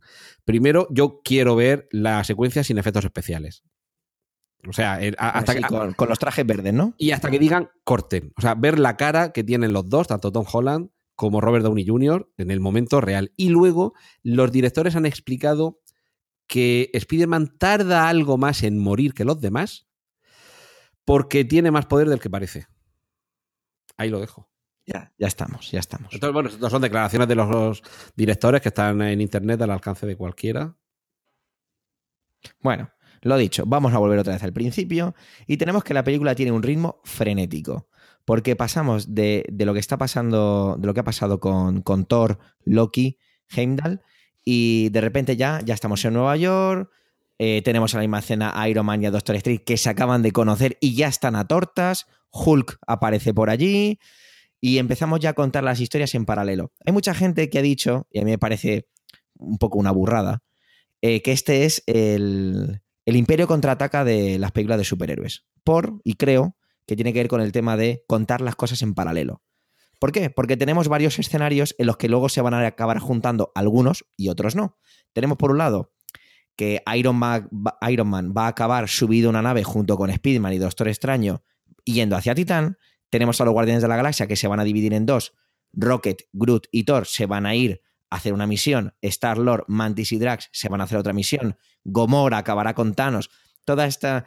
Luego tenemos la parte de la Tierra con Visión, Bruja Escarlata, Capitán América, Pantera Negra, Viuda Negra, Falcon, Máquina de Guerra, Hulk, toda la gente de Wakanda en la Tierra que aca- acabarán viniendo los que estaban eh, parte de los Guardianes de la Galaxia, que era Thor, Rocket y Groot. Es decir, que tenemos ahí un batiburrillo de historias que se van contando a la vez y que nos dan ese ritmo. Yo de toda esta parte, la única parte que se me hizo a lo mejor un pelín más larga, solo un pelín, ¿eh? Pero entiendo que a lo mejor forma parte de la, de la narrativa para relajarnos un poco y darnos un poquito un respiro con lo que está pasando en las naves y demás, es un poquito lo de Bruja Escarlata y Visión, ¿no? Eh, sí, ya me he enterado que se quieren mucho, ya me he enterado que eh, Visión está, está dispuesta a sacrificarse, ya me he enterado que hay que proteger la gema de, de Visión, ya me he enterado de todo eso y, y venga, y venga, ¿no os pareció que esa parte era como alargarla justificando las otras historias que nos cuentan? Antonio, cuéntame.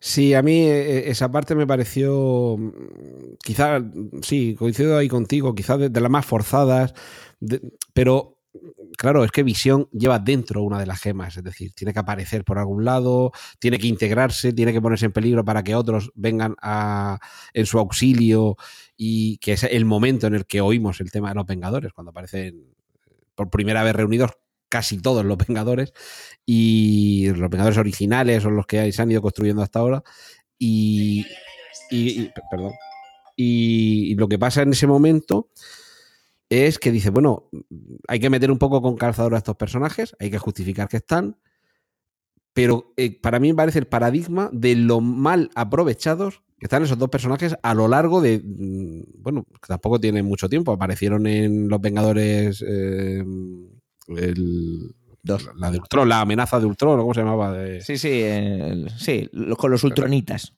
Sí, los los Vengadores 2.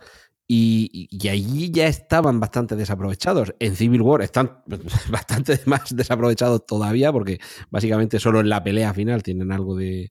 de no sé, se les da algo de uso y realmente aquí pues salen un poco para justificar que están, que uno de ellos tiene que ser una víctima y poco más.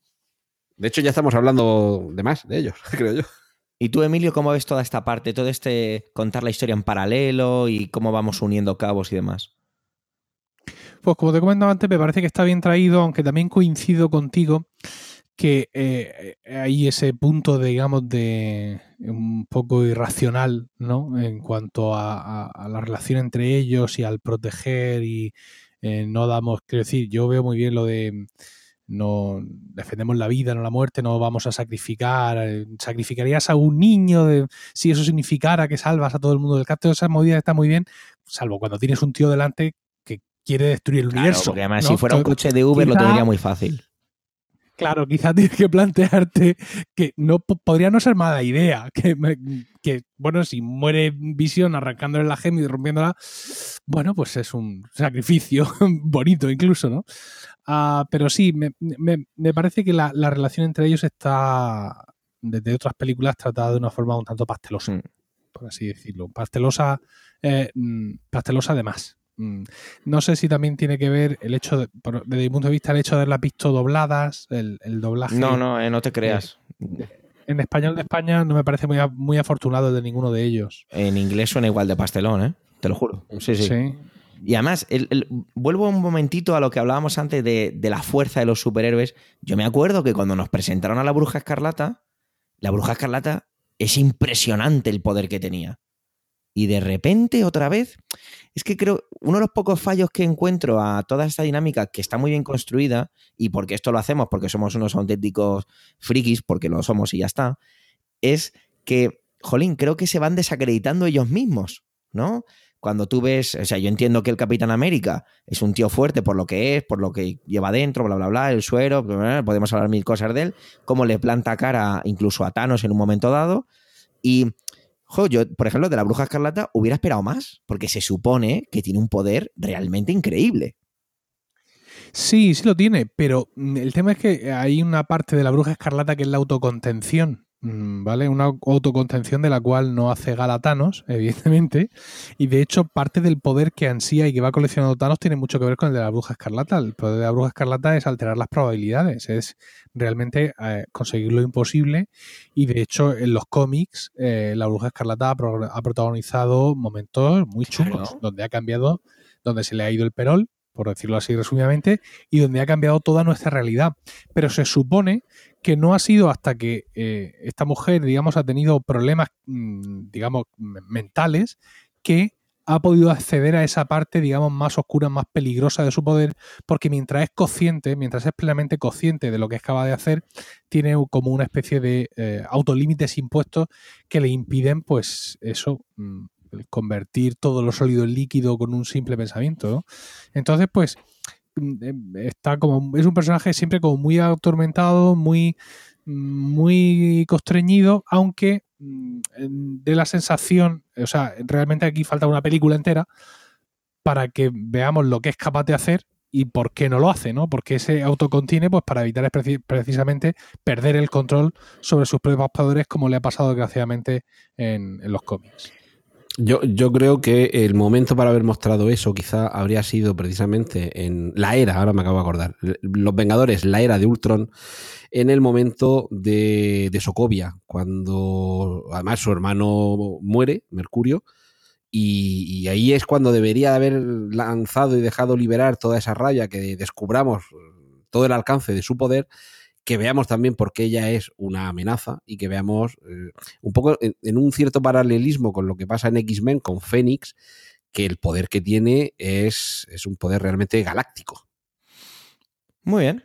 Esto que habéis lanzado y Emilio unía con hacia la contraposición, ¿no? De que la bruja escarlata está contenida y Thanos todo lo contrario.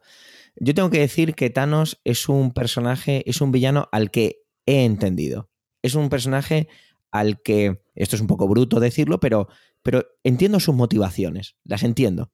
Otra cosa es que las comparta y otra cosa es que las, que las pueda llegar a justificar, que evidentemente no puedo, ¿no? Claro, estamos hablando de un producto de ficción, pero, pero es un personaje, es un villano que me, que me ha gustado porque me lo he creído. Y eso que, que es muy, es como muy eh, difícil de dimensionar eh, lo que él quiere, pero me lo creo. ¿Vosotros os habéis creído al villano, Antonio? ¿Te lo desmonto en cinco segundos? Venga, vale. Eh, Thanos lo que quiere es que haya un equilibrio en el universo porque estamos agotando los recursos, ¿no? Somos, somos muchos y somos malos, ¿vale? Nos estamos cargando sí, todo. alemán que yo conozco. Sí, sí, es, es, muy ecologista, ¿vale? Entonces, su respuesta es eliminar a la mitad de los que vivimos en el universo. O sea, alguien que tiene ese poder ¿no sería más sencillo que el planeta de al lado fuera habitable y el otro de al lado también, y el otro de al lado también, y repartieras a esa mitad del universo que vas a matar en todos esos planetas que con un chasquear de dedos acabas de convertir en habitables y llenos de recursos? Pues no, mira, te lo redesmonto. ¿Por qué? A ver. Porque yo trabajo en educación infantil y lo primero que aprendes es que es mucho más fácil destruir una torre de bloques que construir una. Eh, Si más fácil será. Pero estamos hablando de alguien que tiene un poder ilimitado. Para él no hay nada que sea más difícil. Ni más Vale, fácil. venga, Emilio, Es pon un todo poquito de cordura y dinos qué opinas. Hombre, yo lo que pasa es que yo vengo muy, muy mediatizado. Tú mira, uno de los primeros cómics que yo, que yo leí de, de Vengadores es el, el anual número 7. Eh, los, eh, el- anual son, eran unos episodios especiales de los cómics Marvel que se sacaban, no os lo creeréis, cada año. No sé si lo siguen haciendo, creo que, creo que ya no. Pero en su momento eran, eran muy importantes y se dejaba para ese punto digamos, hi- historias especialmente dramáticas. Por ejemplo, otro anual mítico de los Vengadores fue aquel en el que Pícara le roba sus poderes a Carol Danvers, a Miss Marvel. O sea, este era el, el nivel que tenían los, los anuales, ¿no? Entonces yo, yo leí este anual 7, que es eh, un cómic publicado en el año 70 y no sé cuántos, cuando yo era niño, o cuando era un niño, yo lo leí evidentemente ya más mayor, ¿no? Yo lo leí como, coño, que sé, eh, yo tenía 10 años, pues el cómic podía tener 7 años ya. De- es del 67 el cómic. De- del 1967. 77. o sea, 60. 1967, seguro. Uh, me parece muy poco. Pero bueno, Eh, te- Bueno, no Eh, había internet, ¿vale? Con eso nos vale. efectivamente. No, pero ten en cuenta que los Vengadores empiezan a publicarse en el año 1961, por ahí. Ya, pero los anuales. Los anuales son los anuales uno- no se empiezan, Uno cada año.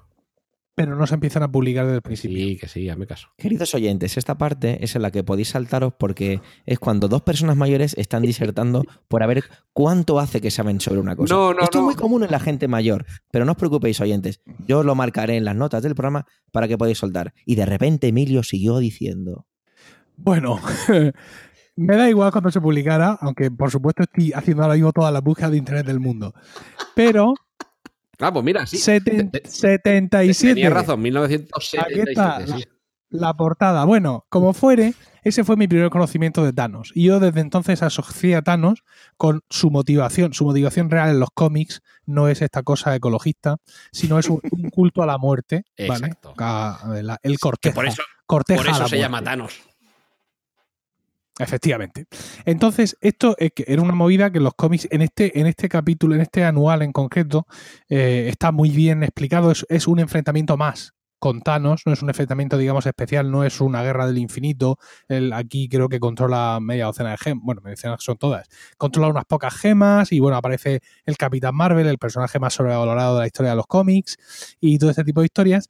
Y a mí me gustó mucho todo, es un, es un capítulo como muy filosófico, ¿vale? y me gustó mucho cómo presentan a Thanos y cómo explican todo lo que ya los Vengadores han luchado contra él y cuál es su motivación. Entonces, cuando yo llego a la película y veo que me explican este rollo del ecologismo, ah, directamente no entro a calificarlo. ¿Sabes por qué? Porque lo veo, digamos, como una especie de justificación de lo que he dicho antes. Vamos a no hacer que la gente se vuelva loca y vamos a contarle algo que sea asimilable y que sea más o menos entendible. Entonces, lo de matar a la mitad, pues mm, vale, bien, mm, lo, lo- lo asumo bien y, y creo que el personaje además se desarrolla a, así mismo bien. Me parece de luego muchísimo más profundo el tema del culto a la muerte. ¿Dónde va a parar? Quiero decir, pero claro, no, no da tiempo. No, no da tiempo a tanto, creo que ya les ha dado tiempo lo suficiente. Sería una justificación mucho más profunda, serían unos Thanos en mucho de hablar solo, ¿vale? Unos soliloquios mucho más, mucho más profundos y aquí Thanos habla poco solo mm, realmente para lo que viene siendo el, el- el Thanos estándar de los cómics, ¿vale? Thanos sie- siempre se está explicando contándoselo a alguien. Y bueno, me ha parecido, me ha parecido asumible, por así decirlo, igual que decir que los asgardianos son extraterrestres y otras cosas que en este universo Marvel cinematográfico nos han puesto como canon, pues esta me parece, me parece bien, me parece correcta. Bueno, lo de, lo de la, la relación de Thanos con la muerte, eh, ese anual al que te referías, que sí, que, te- que es cierto, que es del año 77. Es que anual 7, digo, si los Vengadores empezaban a publicarse en los años 60, en los años 70 estarían ya más avanzados. Pero bueno, la cuestión, eh, ese anual, eh, la historia es de Jim Starlin, que al principio he mencionado el agradecimiento que se hace en los créditos de la película, porque fue él el que creó el personaje de Thanos y todo este universo. Digo, la, la- la relación con la muerte eh, es tan intensa que ese anual que sobra de dibujo y de guion de Jim Starlin eh, casi se puede leer en clave de primer episodio del último episodio que sería la que fue primera novela gráfica de Marvel, que fue la muerte del Capitán Marvel. Este personaje, como dices, yo ya no entro en eso, de- dices de él que es el más sobrevalorado del universo Marvel, realmente lo que conmovió a, toda la, la afición del cómic es que precisamente en los años 70 la evolución que se hace es dotar de pasiones y de sufrimientos humanos a esos superhéroes, algo que, que hasta esa época pues no había sucedido con los superhéroes tradicionales, que eran o sea, sus problemas era atrapar a los malos, no como Spider-Man quedarse sin trabajo, o como los cuatro fantásticos que Reed Richards y Sue Richards eh, se llevaran bien, que, que eran matrimonio. En esa novela gráfica de la muerte del Capitán Marvel, que también es eh, guion y dibujo de Jim Starlin, es la primera vez que muere un superhéroe. Y además, pero no muere porque lo haya matado el malo, se muere de cáncer. En, en el cómic, uno de los nombres que le dan es la muerte negra. Y fíjate, estábamos hablando de la desolación que nos causa ver la muerte de Spider-Man en Infinity War y precisamente una de las viñetas que más te desmonta de la muerte del Capitán Marvel es que eh, viajan a, a- a rendirle, bueno, a darle el último saludo varios superhéroes terrestres, entre ellos el Capitán Marvel, perdón, eh, Spider-Man, que claro, sigue, sí. sigue siendo un adolescente. Y entonces va al lecho de muerte el Capitán Marvel, pues le, le saluda, se despide y se queda hecho polvo. O sea, se queda, es el único que de verdad se queda eh, totalmente desolado. O sea, un poco en cierta forma nos están devolviendo lo que en esa novela gráfica, en esa primera novela gráfica de Marvel, ya nos demostraba Jim Starlin. Y es que esto es como los héroes mitológicos. No son dioses, están sometidos a las pasiones humanas, y las pasiones incluye las emociones, como es la pérdida de, de un ser querido. Ahí quería llegar yo. Entonces, vale, entiendo lo que habéis contado. Yo no me leí ese cómic. Sí que, le- sí que me he encontrado con alguna vez. Eh, yo soy muy de los nuevos Vengadores y de otras líneas, entonces alguna vez se he nombrado por ahí. Pero en- entiendo lo que habéis contado, el culto a la muerte y todo eso, pero toda la parte de cuando vemos a Cráneo Rojo, cuando vemos toda la justificación de la gema del alma, y desde el punto de, desde el punto de vista visual, perdón, me parece muy, muy, muy bien hecha toda esa parte. Y vemos a ese Thanos derramar una lagrimita Hmm. por lo que está a punto de hacer y que va a hacer, que es lanzar a Gomorra, a, perdón, a Gamora, perdón, no Gomorra, a Gamora por el precipicio para conseguir la gema, a mí eso me volvió a convencer en el personaje, me volví a creer el personaje que, te- que estaba viendo en pantalla con una papada gigante y de color morado. Oye, mira, precisamente ahora que lo comentas, la aparición de Clano Rojo es otro momento what the fuck, Sí. ¿no? Que, que, o sea, hasta ahí has, lleg- has llegado bien, te has visto tu, tu guerra civil, por ahí la llevas en el cuerpo y con eso estás más o menos sobreviviendo y de pronto aparece Clano Rojo y es, y- y es la sensación de que mm, estás en una fiesta a la que no has sido invitado, ¿no? De que- y y- y me, me parece muy llamativo porque es retrotraerse mucho en, en- quiero decir, es, es- es exprimir mucho la memoria del, del, espectador. mm, Del espectador y ya suponer que se ha empapado de muchas cosas y de que eso le va a producir un impacto. Y ese no es el estilo de la casa, ¿no? El estilo de la casa es que lo puedas consumir todo con más o menos inmediatez y satisfacción, ¿no? Pero bueno, ahí tenemos también ese punto, ese, ese guiño para los que sean más fans y que supongo que también lo, lo habrán agradecido. ¿Sabéis a qué me recordó eso? Esto es muy estúpido y es un homenaje al podcast de Están locos estos romanos. ¿Os acordáis esa película de las esas películas que hicieron de animación de Asterio Belis de las 12 pruebas o no sé qué? Ujú. ¿Os acordáis? Sí, terrible. Cuando van a la montaña esa de hielo a hacer la prueba del Dixan eh, del lavado. Ah, sí. Pues me recordó a eso, eh, Cráneo Rojo allí. El, el señor ese ahí obsesionado con la limpieza y no sé qué. No sé por qué, cuando estaba viéndolo, al terminar la escena, me- me- se me vino esa imagen a la cabeza. No, no sé por Yo qué. que en esa, en esa secuencia, fijaos de lo que me acordé, vamos, no sé si he sido el único, eh, de- del 11S. O sea, los dos monolitos esos que había ahí al lado, o sea, que eran las Torres Ojo, Gemelas. sí, que hilas, sí que hilas tu filo, ¿eh? que seguramente fui, fui el único que lo vio, pero es que las proporciones, la dimensión, o sea, eh, en fin, no sé. Igual es que estoy yo obsesionado con las Torres Gemelas y ya mi pareidolia me hace ver Torres Gemelas por doquier. Bueno, vamos a seguir un poco con las motivaciones, ya que hemos abierto ese melón. Yo uno de los personajes que veo más, que más ha evolucionado en todo este universo y más atormentado siempre ha ido estando, cada vez más lo veíamos ya mucho en Civil War, es Iron Man. Y aquí, desde el principio, le vemos que Iron Man, eh, a mí me da la impresión que tiene una, tiene una sensación de, de que él no quiere estar donde está.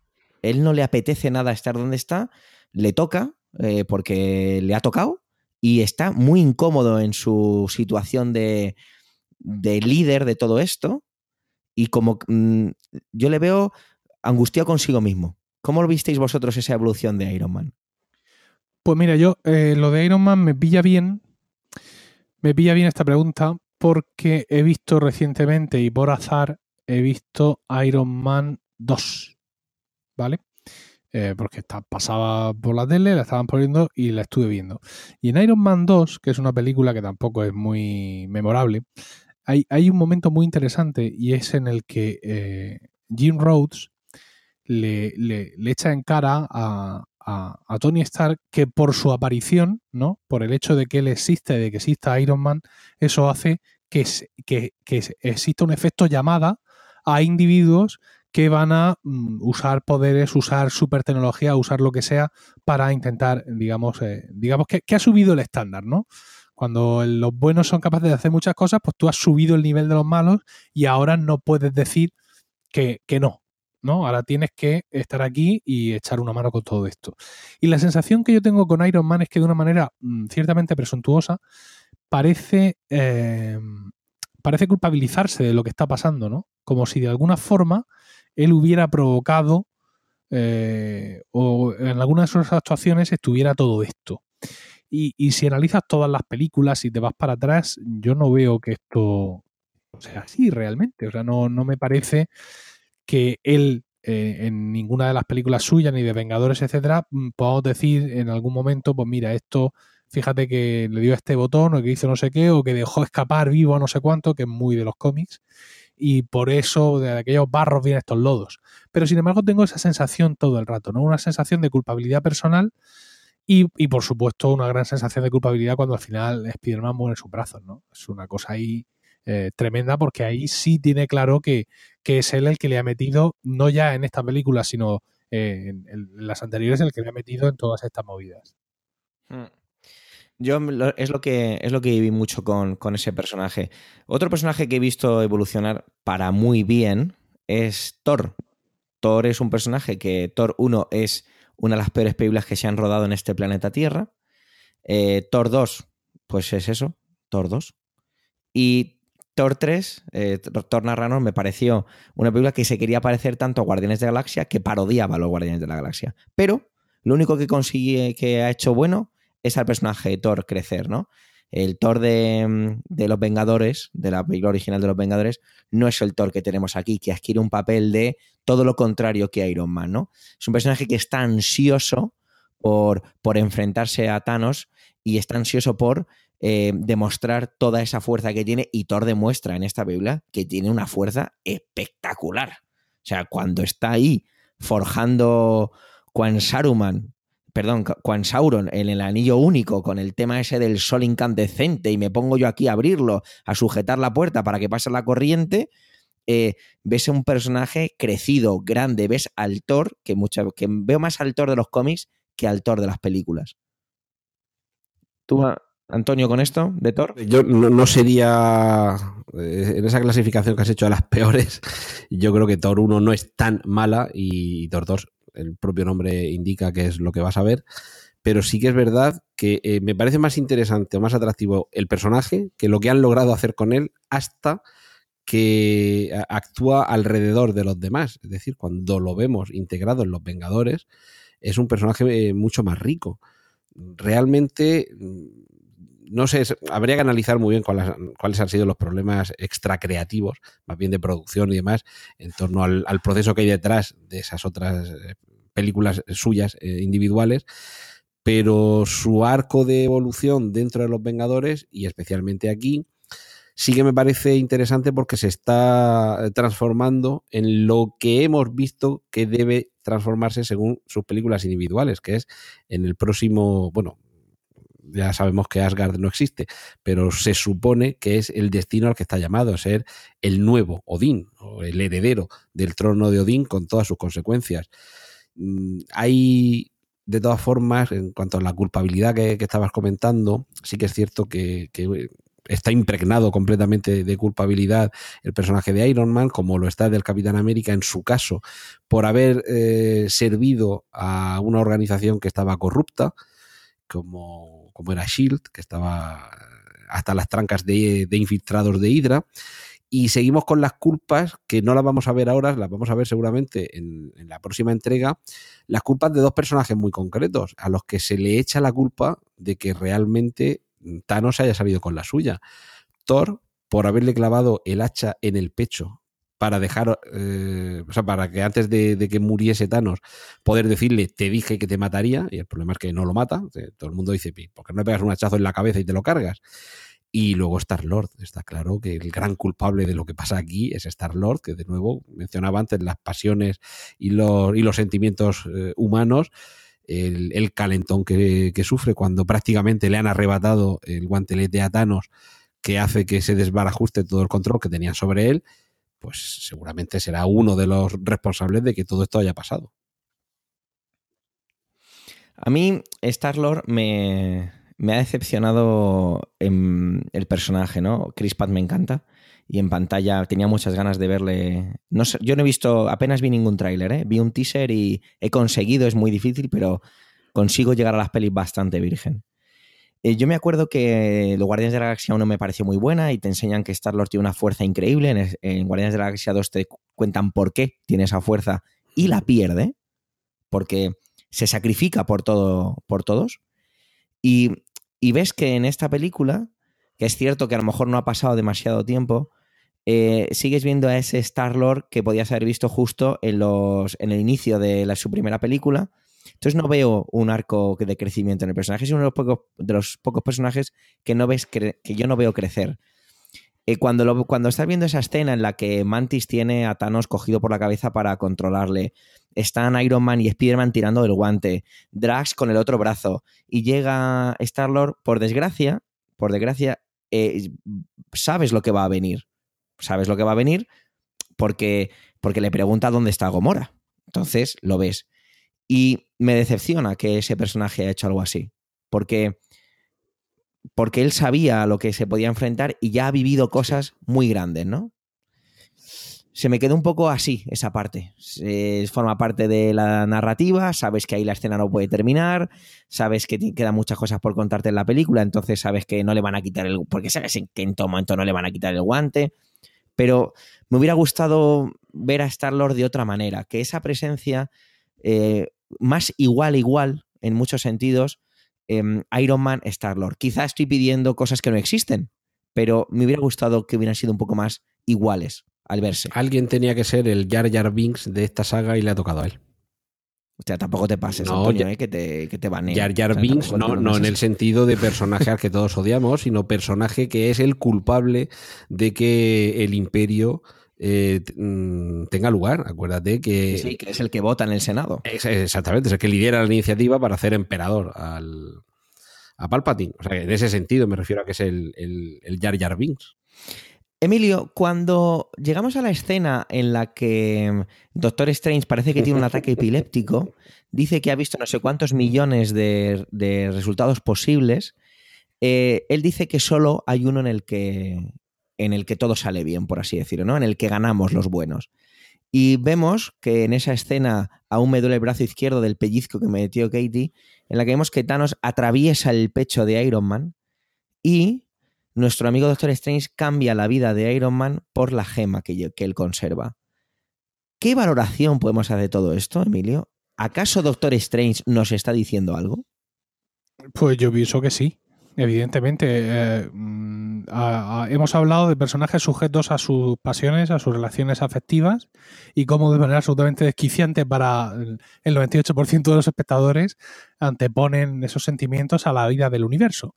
¿no? Hablamos de la bruja escarlata y de, y de Visión y hablamos ahora de Star-Lord con, con Gamora. Pero sin embargo, Stephen Extraño no es de estos. Mm, ni muchísimo menos. ¿No? Eso ya, ya lo sabemos. Entonces el hecho, eh, el hecho de que él entregue su gema así con esa aparente... o sea, quiero decir, Tony Stark tampoco es su persona favorita en el mundo.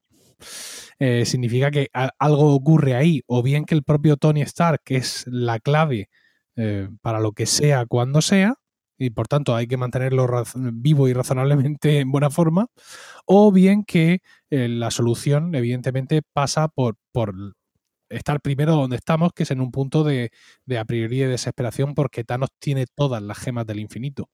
Porque además, eh, sin ánimo de, digamos, de, de cuñadear aquí excesivamente, también hemos, hemos de recordar que un poder absoluto conlleva mm, problemas bastante absolutos, ¿no? Eh, yo en todo lo que he leído de cómics, todos aquellos que se han acercado a ese poder absoluto estando alejados de su propia naturaleza, han tenido muchos problemas para controlarlo. Y finalmente eso ha sido lo que les ha lo que les ha supuesto, digamos, eh, la derrota, ¿no? Un poco, déjalo, déjalo, si no lo vas a ver llevar, déjalo, que ya se lo he dicho yo. Tú déjalo que lo coja, ya verás cómo no lo lleva. ¿No? Una, cosa así un poco de madre, pero, pero vamos, que, que puede ser perfectamente. Por ejemplo, ahora mismo recuerdo, así sin ir más lejos, cuando el Doctor Muerte en Star Wars. Dales Star tiempo, Wars. dales tiempo. En la Secret Wars. Cuando- Eso te iba a decir. Ya verán los crossovers que se van a hacer. Cuando el Doctor Muerte en las Secret Wars, en las primeras Secret Wars, En las de le roba. Sí, le roba los poderes al Todopoderoso. Y hay un momento en el que no es capaz de mantener todo ese poder contenido y, de, digamos, o sea, cualquier mínima duda suya, él destruye a todos los superhéroes que están ahí en el planeta, los mata a todos con un rayo. Y la mínima duda de si habrá podido mm, alguno escapar con vida o si puede estar ocurriendo, hace que, que su mente omnisciente mm, provoque todo eso y lo resucite involuntariamente, ¿no? Entonces quizá mm, por ahí pueda venir eh, la vía Doctor Extraño, ¿no? E- insisto, por especular con algo así bonito y, poético, el que sea esa, propia omnisciencia de Thanos para la que no está preparada, porque eh, será verde, perdón, será mm, violeta y grande, pero no deja de ser eh, un habitante de Titán, ¿vale? Eh, hermano de Star Fox, por cierto. Y bueno, pues en definitiva es un mortal que está ostentando un poder que solo está al alcance de los dioses. Entonces, pues, bueno, a ver qué pasa. Yo, creo que es bastante más sencillo. Simplemente ha visto la cantidad de alternativas que hay a partir del momento en el que se encontraban y solo una en concreto de las 14.600.000 que fueran es la que permite que se le derrote. Y claro, e- esa, esa única pasa porque se le entregue la joya, que se haga con ella, que lo complete todo, que se cepille la mitad del universo y que a partir de ahí pues suceda lo que sin duda veremos. Está claro que vamos a ver la solución, vamos a ver la única que vio que, que funcionaba y que acababa con la derrota de Thanos. Pero fíjate, no creo yo que tenga que venir un poco por ahí, por, porque sea el propio Thanos el que se vuelva contra sí mismo, por ser incapaz de hacerse cargo de ese poder. Y yo creo que va a ser más sencillo. El año que viene, me parece que es el 26, no sé, bueno, en junio, me parece, del año que viene, se estrena Capitana Marvel. Y ahí conoceremos a este personaje, que por cierto, la película estará ambientada en los años 90, de ahí la aparición de ese Viper eh, tuneado. Y, ya donde cabe la duda es eh, porque hace, un- hace ya unos meses, de hecho, había quien pensaba que a lo mejor íbamos a ver esas eh, escenas en esta película, y había quien ya aventuraba que no, que las veríamos en el episodio siguiente. Eh, se filtraron unas escenas, unas fotografías del rodaje en el que se veía a los personajes de Iron Man, Capitán América y alguno más, con los uniformes con los que aparecían en la primera de los Vengadores y en medio de un montón de escombros que probablemente eh, era la batalla que hay al final de los Vengadores 1. Con lo cual, o sea, no son los, los uniformes, que sabemos que cada película van cambiando los uniformes, no son los uniformes que hay ahora, sino los que había entonces. Y dado que ya se nos ha introducido en el viaje en el tiempo o en la modificación de la línea temporal, Pues esto es mitad de spoiler, pero vamos a dejarlo en que quizás sea solamente lucubración. Lo que veamos será en el verano que viene la película de Capitana Marvel ambientada en los 90, que al final recibe esa llamada en el Viper que seguramente le habrá dado en los años 90 un Nick Furia joven, que seguro veremos a Samuel L. Jackson rejuvenecido por ordenador, y en, en la secuencia post créditos recibe esa llamada y sabe que tiene que acudir al futuro a ayudar. Y ya quizá esa ayuda eh, sea incluso con los propios Vengadores, a pesar de que hayan muerto, porque nada como pasarte por el año 2012, recogerlos de frente de, mm, de la estación Grand Central, cuando han acabado con la amenaza de los Chitauri, y llevarte los seis años al futuro para acabar con Thanos. Bueno, sí, le- suena factible. Yo no tengo ni idea. Yo la verdad es que, como igual que hago con cuando voy a una película que intento no ver spoil, perdón, no ver trailers ni nada, pues lo que me den, ¿vale? O sea, tampoco voy a, a investigar ni nada. Pero sí hay un par de, cosillas que, que se me quedaban así un poco en el aire, ¿no? Y es la, toda la historia de, la superarma que hace Thor. ¿Es otro McGuffin? ¿O, o realmente mm, cuando esa modificas, porque está claro que lo que hace Thanos es utilizar la gema de, de la realidad, ¿no? Para cambiarla. ¿O realmente esa arma vamos a volver a verla? Porque tiene, tiene como, como que le parece que le han dado un peso específico al arma. Se supone que tiene, eh, o sea, no recuerdo cómo se llama, igual que el martillo que llevaba hasta ahora se llama Mjolnir y, y es un objeto, digamos, conocido o bien conocido dentro de- del universo Marvel.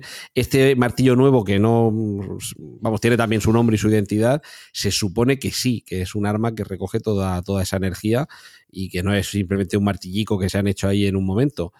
Eh, entonces me imagino que es posible que siga teniendo un papel y, de hecho se supone que ya va a ser el, martillo definitivo que tiene Thor. Más allá de que el actor Chris Hemsworth ya sabemos que la próxima será su última película como Thor y que a partir de ahí eh, no sabemos si lo volveremos a ver, si lo volvemos a ver será otro actor o si, como ha sucedido en los cómics, Thor no es un, nombre, sino un cargo, por decirlo de alguna forma, y es una Thor la que vemos en próximas películas. Bueno, todo, todo se andará. Vamos a ir llegando ya a lo que es el final de la película. Llegamos que eh, Thanos consigue chasquear los dedos y en este orden desaparecen los siguientes personajes. Bucky, el soldado de invierno, que al que Rocket le hubiera gustado arrancarle el brazo. Tenemos a Pantera Negra, a Groot, que, le- que parece ser, han dicho los directores, que parece ser que lo que le dice a Rocket antes de morir es papá. Eso es lo que han dicho. Que, y ahora está todo el mundo ahí hablando del tema. Recordamos que estamos a 9 de mayo y esto creo que salió el día 7, 8 y está todo el mundo hablando de esto. No sé si habéis leído. Sí, sí, sí. Ese era uno de los momentos con alta carga de intensidad emocional a los que me referí en el territorio no spoiler. Que, eh, bueno, por cierto, que no es Groot, que es Baby Groot. Que hay que recordar que no es Groot que se haya hecho pequeñito y haya vuelto a crecer, que es el hijo de Groot. Y como siempre dice, yo soy Groot, pues esto es como Red de dos. Identifica tú los pitidos e interprétalos. Y se supone que cada uno de sus yo soy Groot significa una cosa distinta. Y los directores ahora, con la película ya estrenada, te sacan esto de la manga, que no digo que no sea así o que no fuera así desde un primer momento, y claro, ahora lo que quieres es volver a ver la película, porque sabes que cuando Groot o Baby Groot diga eso, sabiendo lo que significa, pues te vas a desmontar emocionalmente por dentro. No sé, yo fíjate, esta parte no, me, no me produce tanta emoción, ¿eh? lo, lo siento. no Debe ser que no tengo tanto amor Ahora- por la ecología y las plantas, porque no. Pero ahora que sabes que lo que dice es papá a Rocket, tampoco. Uf, pues no sé, y fíjate que ya te digo, mi, Katie está enamorada de Groot, o sea, le encanta el personaje, pero yo no, no mucho. Tenemos también la bruja escarlata que desaparece. Bueno, es cierto que, que no desaparece, pero al arrancarle la gema tenemos que Visión. eh, yo voy a decir que se desactiva, ¿vale? Bien. Porque da la impresión de que no está muerto. Coin- Para mí que se ha quedado en hibernación, coincido, como los Windows. coincido con tu apreciación. Se queda como R2 de 2. Sí, sí, que sí. se queda en modo ahorro de energía. Mm. Sí, sí, yo creo que por eso, que se queda ahí como en gris, ¿no? Como, es como un pantallazo azul, digamos que es algo así. Tenemos que desaparece Falcon, que nos ha regalado cuatro secuencias muy bonitas desde el aire. Mantis, Drax, Peter Quill, que también creo que tiene una desaparición ligeramente emotiva. Strange, que le dedica también unas palabras a, a Stark, que yo creo que también habría ahí cola. Y la muerte de Spider-Man, que ya hemos hablado. Y ahí, y ahí se queda. No, la no es el final de la película, es el final de la batalla. Ajá. Porque yo creo que hay que considerar esto como la batalla, la primera batalla de la guerra del infinito. ¿Qué opináis vosotros en esto, Emilio? Hombre, mm, creo que ya cuando hicieron el anuncio de cuando nos anunciaron todas las películas que venían, se hablaba de Guerra del Infinito 1 y 2, ¿no? ¿No, Antonio? Sí, pero hace ya mucho tiempo que dijeron que la segunda no iba a ser Infinity War 2, que va a ser Los Vengadores, lo que sea, que el título vamos a tardar en saberlo y que eso es así porque básicamente ese título es un spoiler a esta película que acabamos de ver. Uy, sí, la gente además está muy sensible con eso. Acuérdate del pollo que se montó con el tema de si The Last Jedi era plural o singular. Y cuando, O masculino y femenino. Sí, y cuando se manifestaron y dijeron lo que era, la gente. mm, mm, mm, No, no, hay gente que no lo ha superado, ¿eh? sí, sí, sí. Sí, Es pues, increíble. Hay gente que tiene mucho tiempo libre, también os lo digo, ¿eh? Seguimos. Em, entonces aquí tenemos que se acaban las batallas y tenemos la escena final en la que vemos a Thanos, cuan granjero, observando el infinito satisfecho, sin guante, y se acaba la película. Y aquí nos quedamos todos sentados porque todos sabemos que estamos viendo una película Marvel y tenemos esa escena post créditos que hemos comentado. Ahora la pregunta es, Emilio, ¿qué es lo que más te ha gustado de la película? Uy, muy difícil, muy difícil. No, no, no, no sabría decirte. Ah, mm, mm, creo que el propio personaje Thanos, porque lo llevamos viendo de perfil tanto tiempo que el verlo puesto, digamos, en solfa y verlo actuando y, y- fíjate, es curioso que contrariamente al, al Thanos de los cómics que yo recuerdo, la cara de este Thanos transmite cierta tranquilidad. Mientras que el Thanos de los cómics tenía siempre una mirada mucho más aviesa, era, tenía un gesto mucho más retorcido. Sin embargo, este mm, puede- podéis buscar mm, Thanos en Google, cualquier, cualquier fotograma que os salga de la película, y, y- y tiene como un gesto como muy despejado, ¿no? Y, la verdad es que eso me resulta, me resulta muy interesante y creo que esa materialización del personaje es, junto con lo que os he, co- he comentado ya en mi intervención, el hecho de que todos, casi todos los protagonistas tengan su espacio, es una de las cosas que más me ha gustado, ¿no? Cómo han conseguido llenarlo todo de, de gran contenido y de, dan- de gran desarrollo de los personajes y que no solo sean dos horas 20 minutos de guantazos. Quizá esa, esa tranquilidad es también porque, si os fijáis, Thanos no corre, camina. Se desplaza muy lentamente, no tiene prisa. Eso, eso me, lo, me acuerdo que me lo comentaba un amigo, de que tú ves como las batallas van, son son súper frenéticas, los movimientos de, de Iron Man, de Spider-Man, súper elástico, todo. Y tú ves que Thanos siempre va caminando, nunca le ves correr.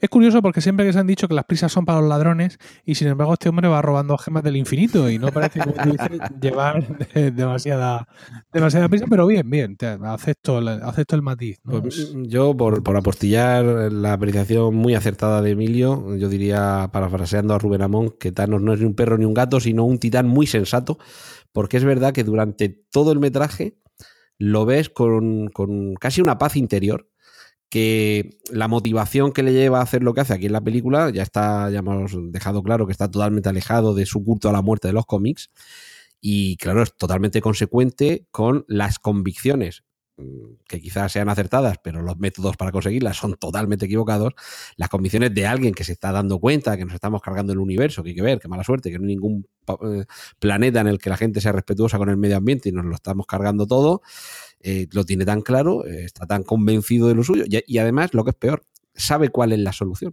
Te haces con las gemas del infinito y ya está, chasquear los dedos y punto.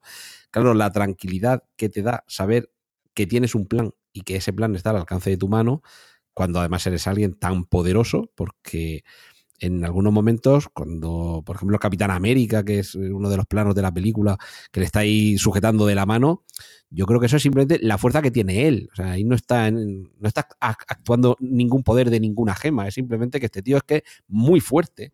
Y, y de hecho se da cuenta de que el Capitán América también lo es, que no es tan fácil doblegarlo.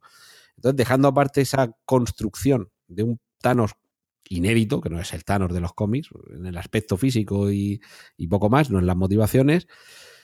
A mí la película, que ya digo que no es mi favorita en absoluto de todo eh, el universo cinemático Marvel, pues me quedo con esos momentos de, intensidad emocional. La muerte de Spider-Man a mí me parece lo mejor de la película. Y alguna pelea, si acaso, cuando se encuentran eh, Doctor Extraño, Iron Man y Spider-Man con la parte de los Guardianes de la Galaxia que les toca, es- eso es algo que es muy habitual en los cómics. Eh, después se alían, pero primero se enfrentan. Y ahí sí que reconocí, no exactamente un cómic concreto, pero sí que reconocí la sensación de cuando leías un cómic y veías que se enfrentaban dos personajes que eran buenos, pero que en ese momento pues no sabían todavía que iban a terminar siendo aliados. Y, y eso me, me hizo confirmarme en que Ma- Marvel, los estudios Marvel, Disney, en suma, lo han hecho muy bien, han trasladado muy bien el espíritu de los cómics al cine, del crossover, de la alianza de los que un día fueron rivales, la pelea en la que se habla, porque eso en los cómics es lo que pasa, que mientras se pelean se están hablando. Y, y por último, momento en el que aplaudí cuando llega Thor a Wakanda con el hacha. Eh, bueno, aplaudí yo y aplaudió casi toda la sala. Yo lo que más me ha gustado eh, es el concepto, el concepto de reunir a los personajes. O sea, yo muchas veces estaba simplemente disfrutando por ver la misma escena, pues eso, Doctor Extraño y Iron Man. De repente veías a Rocket y a um, Groot y, y Thor. Eh, cuando luego estamos en Titán y están los guardianes con otra vez Iron Man y Spider-Man. Cuando juntas otra vez a Thor con el Capitán América y viene de repente Rocket y tienes a, tienes una secuencia que además me pareció muy divertida que le coge Bucky a Rocket por la, por la pechera y se pueden hacer 360 grados disparando. Dos personajes que se acaban de ver hace 10 segundos. Y ya está y llegan- compenetrado, sí. Entonces, esto- exactamente, a mí todo ese concepto era el que me enca- es el que me ha encantado. Eh, he caído totalmente en la estrategia marketing Marvel de los últimos 10 años y me la he comido con patatas. Pues oye, fenomenal, bienvenido sea, ¿no? Antes de ir a la parte que menos os ha gustado, un pequeño comentario. Los guiones, estos guiones que estamos ya un poco, eh, eh, lo que llamamos ya la marca Marvel en cuanto a ese humor. ¿Os parece que se está pasando de rosca? ¿Creéis que en esta película está bastante medido? Antonio. No, me, mm, me parece muy pertinente la pregunta porque precisamente quería comentar algo de esto antes de que nos despidiéramos. Sí que es cierto que hay algunos momentos en la película en la que a lo mejor dices, mira, pues ahora a lo mejor a mí se me habría ocurrido aquí este chiste que igual venía a cuento, pero sí que es cierto que luego continúas viendo y dices, bueno, no, quizás un momento demasiado dramático, hay que dejarlo que crezca y tal.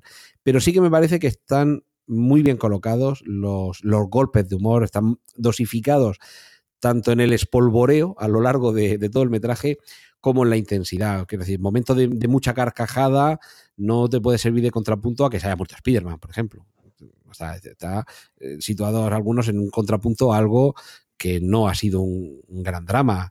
Por ejemplo, pues eso cuando le- lo que mencionabas de, Rocket, que se interesa por el, por el brazo y, sonríe como diciendo, sí, sí, bueno, ya, ya me haré yo con él, ¿no? Y, como conoces el personaje y lo, y lo caradura que es, dice pues, que, igual alguna vez termina con el, con el brazo dentro de una bolsa.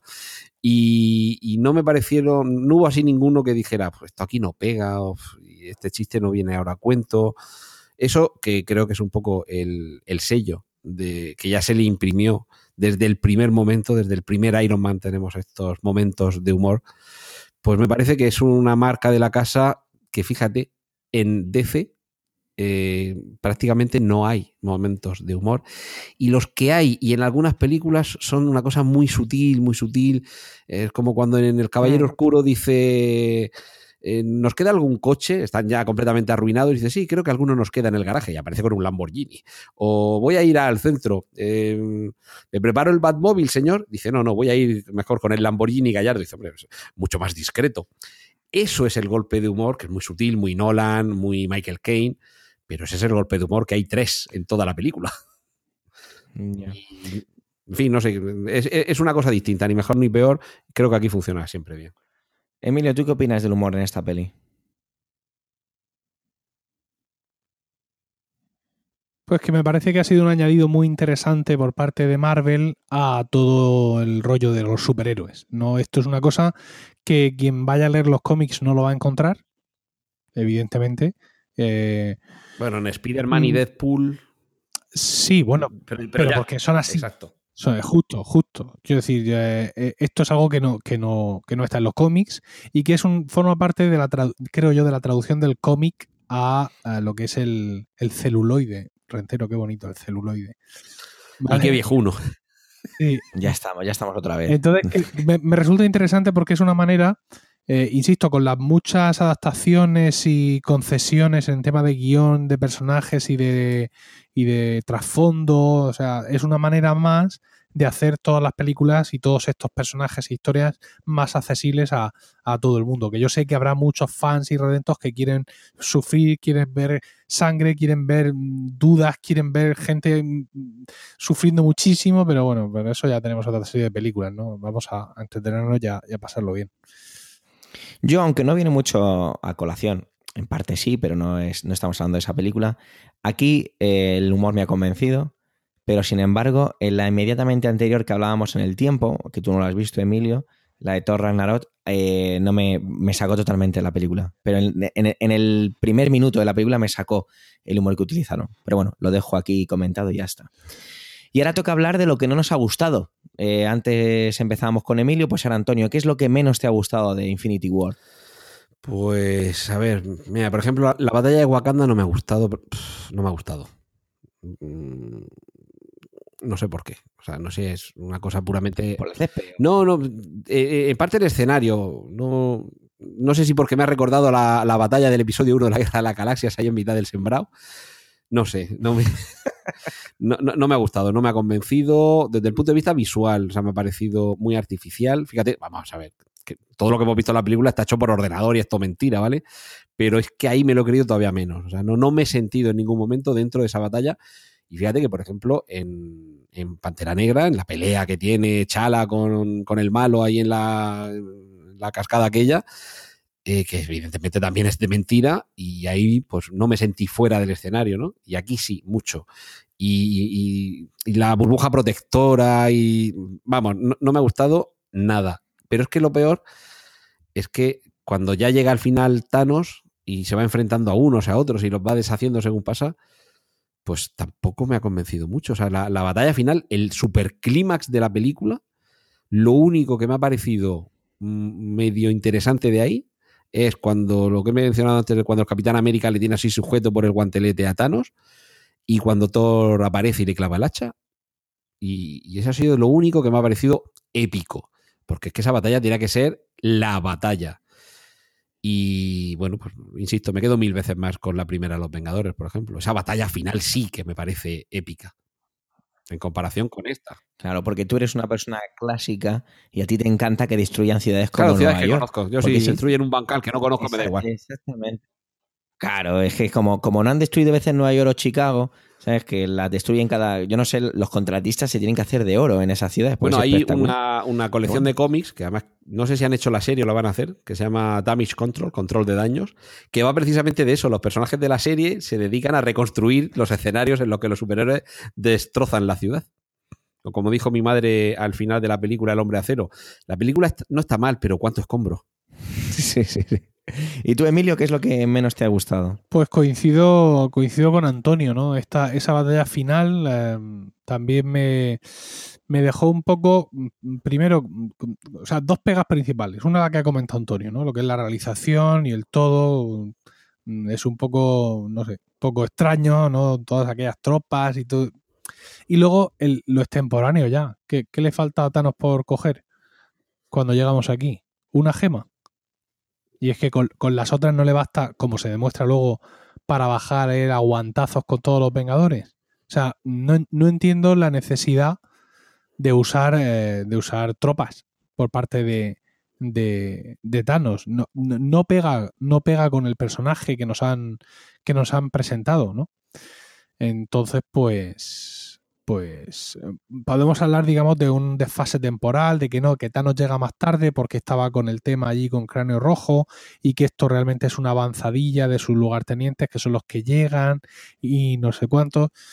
pero no, no sé, me, me pareció eso, me pareció todo un poco como... Incluso el, propio pa- papel de, de la, de la gente de Wakanda, sí he dicho antes, y lo he dicho muchas veces, que me gusta que en la película todos los personajes se hayan podido desempeñar, me parece que ocurre lo contrario con Pantera Negra. Eh, es un personaje al que yo no he visto, yo no conozco su película, y, y- y sé, y gracias a, a- a- esta última película de Infinity War, sé de él muy poco más de lo que me quedó sabido en Guerra Civil. Me parece que se limita a hacer un poco de anfitrión. Quizá alguna gente de su séquito, no sé si es hermana o, o qué, la, la señora que va con él, o la que está luego dentro cuidando de la visión. parece que hacen un poco más, pero me, me parece un poco insuficiente el, el papel que le dan y el desarrollo que tiene, y desde luego también en la parte que a mí me deja un poco más, más frío. Es curioso que una batalla en África nos deje frío, pero es así. Sí. Eh, Paradojas del mundo Marvel. A mí lo que menos me ha gustado de, la- de esta película es que no hubiera durado 10 o 12 horas más. verdad. me habría encantado. No sé, yo estaba tan a gusto ahí. Sí, ahora lo estabais comentando y estaba diciendo, oye, es verdad. Luego cuando llega Thanos, que parece que va andando por el bosque y como que se lo van encontrando los personajes como si fueran fases de un videojuego, ¿no? Sí. Parecía un poquito Crash Bandicoot, ¿no? Ahí un poco. Eso es cierto, vale. Pero no sé, creo que ahora mismo eh, tengo, tengo todavía. Estoy todavía muy enamorado de la película y no le encuentro nada. Lo único es ese, ese, ese, ese parón y esa. Me lo cuentan y me lo vuelven a contar y me lo vuelven a contar, que ya decíamos antes que incluso en Escocia y todo eso, de Visión y, y la Burja Escarlata, que, que me, no es que me sacara, pero que me, me frenó en exceso, ¿no? Sí. Para mí. Pero bueno, pues yo creo que tenemos que ya empezar a llegar a la parte de si recomendamos o no la película, así que eh, recomendada, chicos. Eh, yo creo que ha quedado claro. Antonio, Sí, sí. Emilio, Por supuesto, con pasión ribereña. pues ya está. Eh, Yo no voy a ser menos, no voy a discutir con dos avezados podcasters, así que ir al cine a verla. Punto pelota. ¿Algo más que queráis decir antes de que entremos con la despedida? Pues que ahora nos queda por delante Ant-Man y la avispa. Sí, que, es- que es absurdo, perdona que te corte, pero es que estas cosas me ponen muy nervioso. Por- Y más viviendo con una persona que es norteamericana. Ah. Si llamas la película Ant-Man, llámala Ant-Man and the Yellow, Black, eh, the Yellow Jacket o El hombre hormiga y la avispa, No, por favor. Yellow Jacket, era, eh, Ant-Man. eh, Yellow Jacket era el malo de la primera. Ya, pero eh, yo qué sé, es que no tiene ningún sentido. Pero es que ningún sentido, pues llámala El hombre hormiga y la avispa, por Pues favor. Es que tú ves los carteles y hacen daño. Pues sí. Es que no tiene sentido. Disculpa, disculpa este. Pero es que solo me puedo des- de- desahogar con vosotros porque ya está durmiendo. Bueno, pues eso, de- eh, decir que como consuelo nos queda el próximo estreno de Ant-Man and the Wasp o Ant-Man y la avispa aquí en España. Bueno, eh, a ver, que la película que estrenan dentro de 10 días, que se llama En todo el planeta Solo, y aquí se llama Han Solo. Pero eso lo No entiendo. tiene ningún sentido. Fíjate, en España entiendo. tiene mucho más sentido que el cartel ponga solo en cines, que es la gracia en Estados Unidos. Pues aquí en España y en español tiene todavía más gracia que la película se llame simplemente solo, para que en el cartel puedas poner solo en Sobre todo ahora que la RAE ya permite que se escriba sin el acento, sin Yo estaba crítica. Yo estaba convencido cuando era pequeño que en inglés se decía Han Alone. Os lo juro. Sí, sí, yo pensaba que en inglés era Han Alone. Cuando vi la, primera- la película por primera vez en inglés, dije, ay, bueno, ¿no? Que se llama solo. Bueno, lo o, prometo. ¿eh? o- o Only. Sí, sí. No, yo no sé por qué pensaba que era Alone. No sé por qué.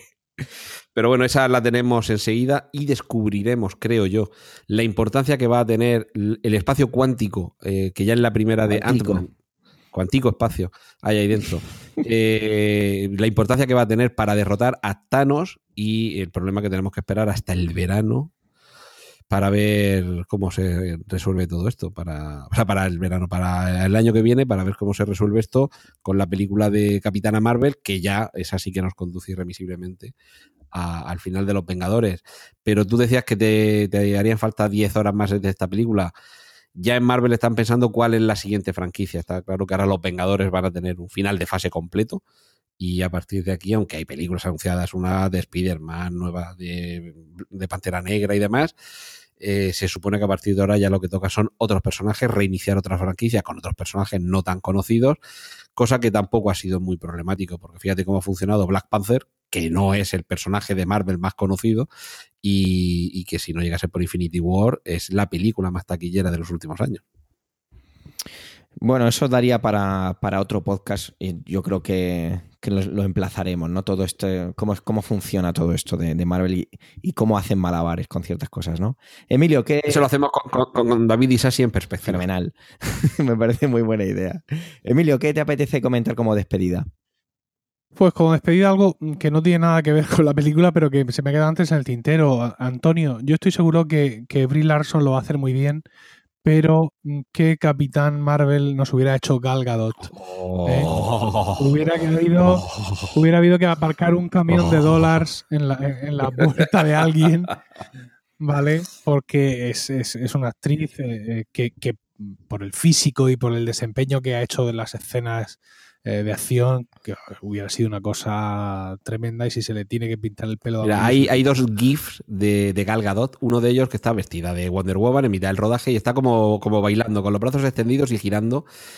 Y es, o sea, es la expresión de felicidad absoluta que tiene esa mujer. Y luego, otro muy célebre, que están entrevistándola a ella y a Chris Pine, el coprotagonista de Wonder Woman, y se queda mirándolo con, una carita de si es que me lo comí aquí mismo. Y de pronto recompone el gesto como diciendo, uy, que me estarán grabando. O sea, es, es, es deliciosa. O sea, tenerla en pantalla es deliciosa. Y efectivamente, Brie Larsen, que en para quien no la conozca, la hemos visto sobre todo en Mundo Jurásico. Seguramente sea donde, donde más la haya, la haya podido reconocer muchos millones de espectadores. Y yo estoy contigo, Emilio. Va a ser una capitana Marvel, que el personaje ya es interesante, y además con, con una actriz que, que, quizá no tenga ese encanto y ese glamour que pueda tener Gal Gadot, pero es que el personaje a lo mejor tampoco requiere tanto, tanto encanto y sofisticación. Bueno, pues aparte de eso, recordaros las fechas. Eh, 6 de julio de este año, eh, Ant-Man and the Wasp, ¿no? El hombre hormiga y la avispa. 8 de marzo del año que viene, Capitán Marvel. Y 3 de mayo del año que viene, eh, Vengadores 4. Y hacer una reflexión, ¿no? Para eh, todos los haters de todo esto. Hace. Yo tengo 40, cumplo 44 este año. Eh, si hace 20 años, ¿eh?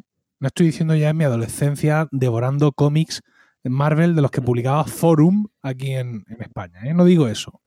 Hace 20 años, con 24 años, ya trabajando, ya en mis rollos. Me dicen que en un año voy a tener no una, sino tres películas Marvel, de superhéroes Marvel, mm, a todo, a todo dólar de producción, empleando todo el dinero que haga falta para que yo me lo pase teta de ahí, no me lo hubiera creído ni de coña. Entonces, creo que tenemos que dar eh, las gracias a, cada uno, yo a Dios, a- al Dios verdadero y único, claro, que para vos es el mío, cada uno a la deidad a la que adore por todo este montón de películas que estamos teniendo de forma consecutiva y por todo este entretenimiento y goce que nos están dando tanto a los propios, a los que hemos leído cómics de siempre, como a los extraños, que son los que se han iniciado ahora con estas películas y bienvenidos sean a, a esta legión de fans de los superhéroes Marvel. Amén. Y con esto hemos llegado al final de este, del podcast de hoy. Gracias, muchísimas gracias por el, todo el tiempo que habéis empleado en escucharnos. Espero y esperamos que os haya resultado entretenido. Tenéis toda la información y enlaces de este episodio en emilcar.fm, donde esperamos vuestros comentarios. Un saludo. Yo soy Groot. Yo soy Groot. Yo soy Groot.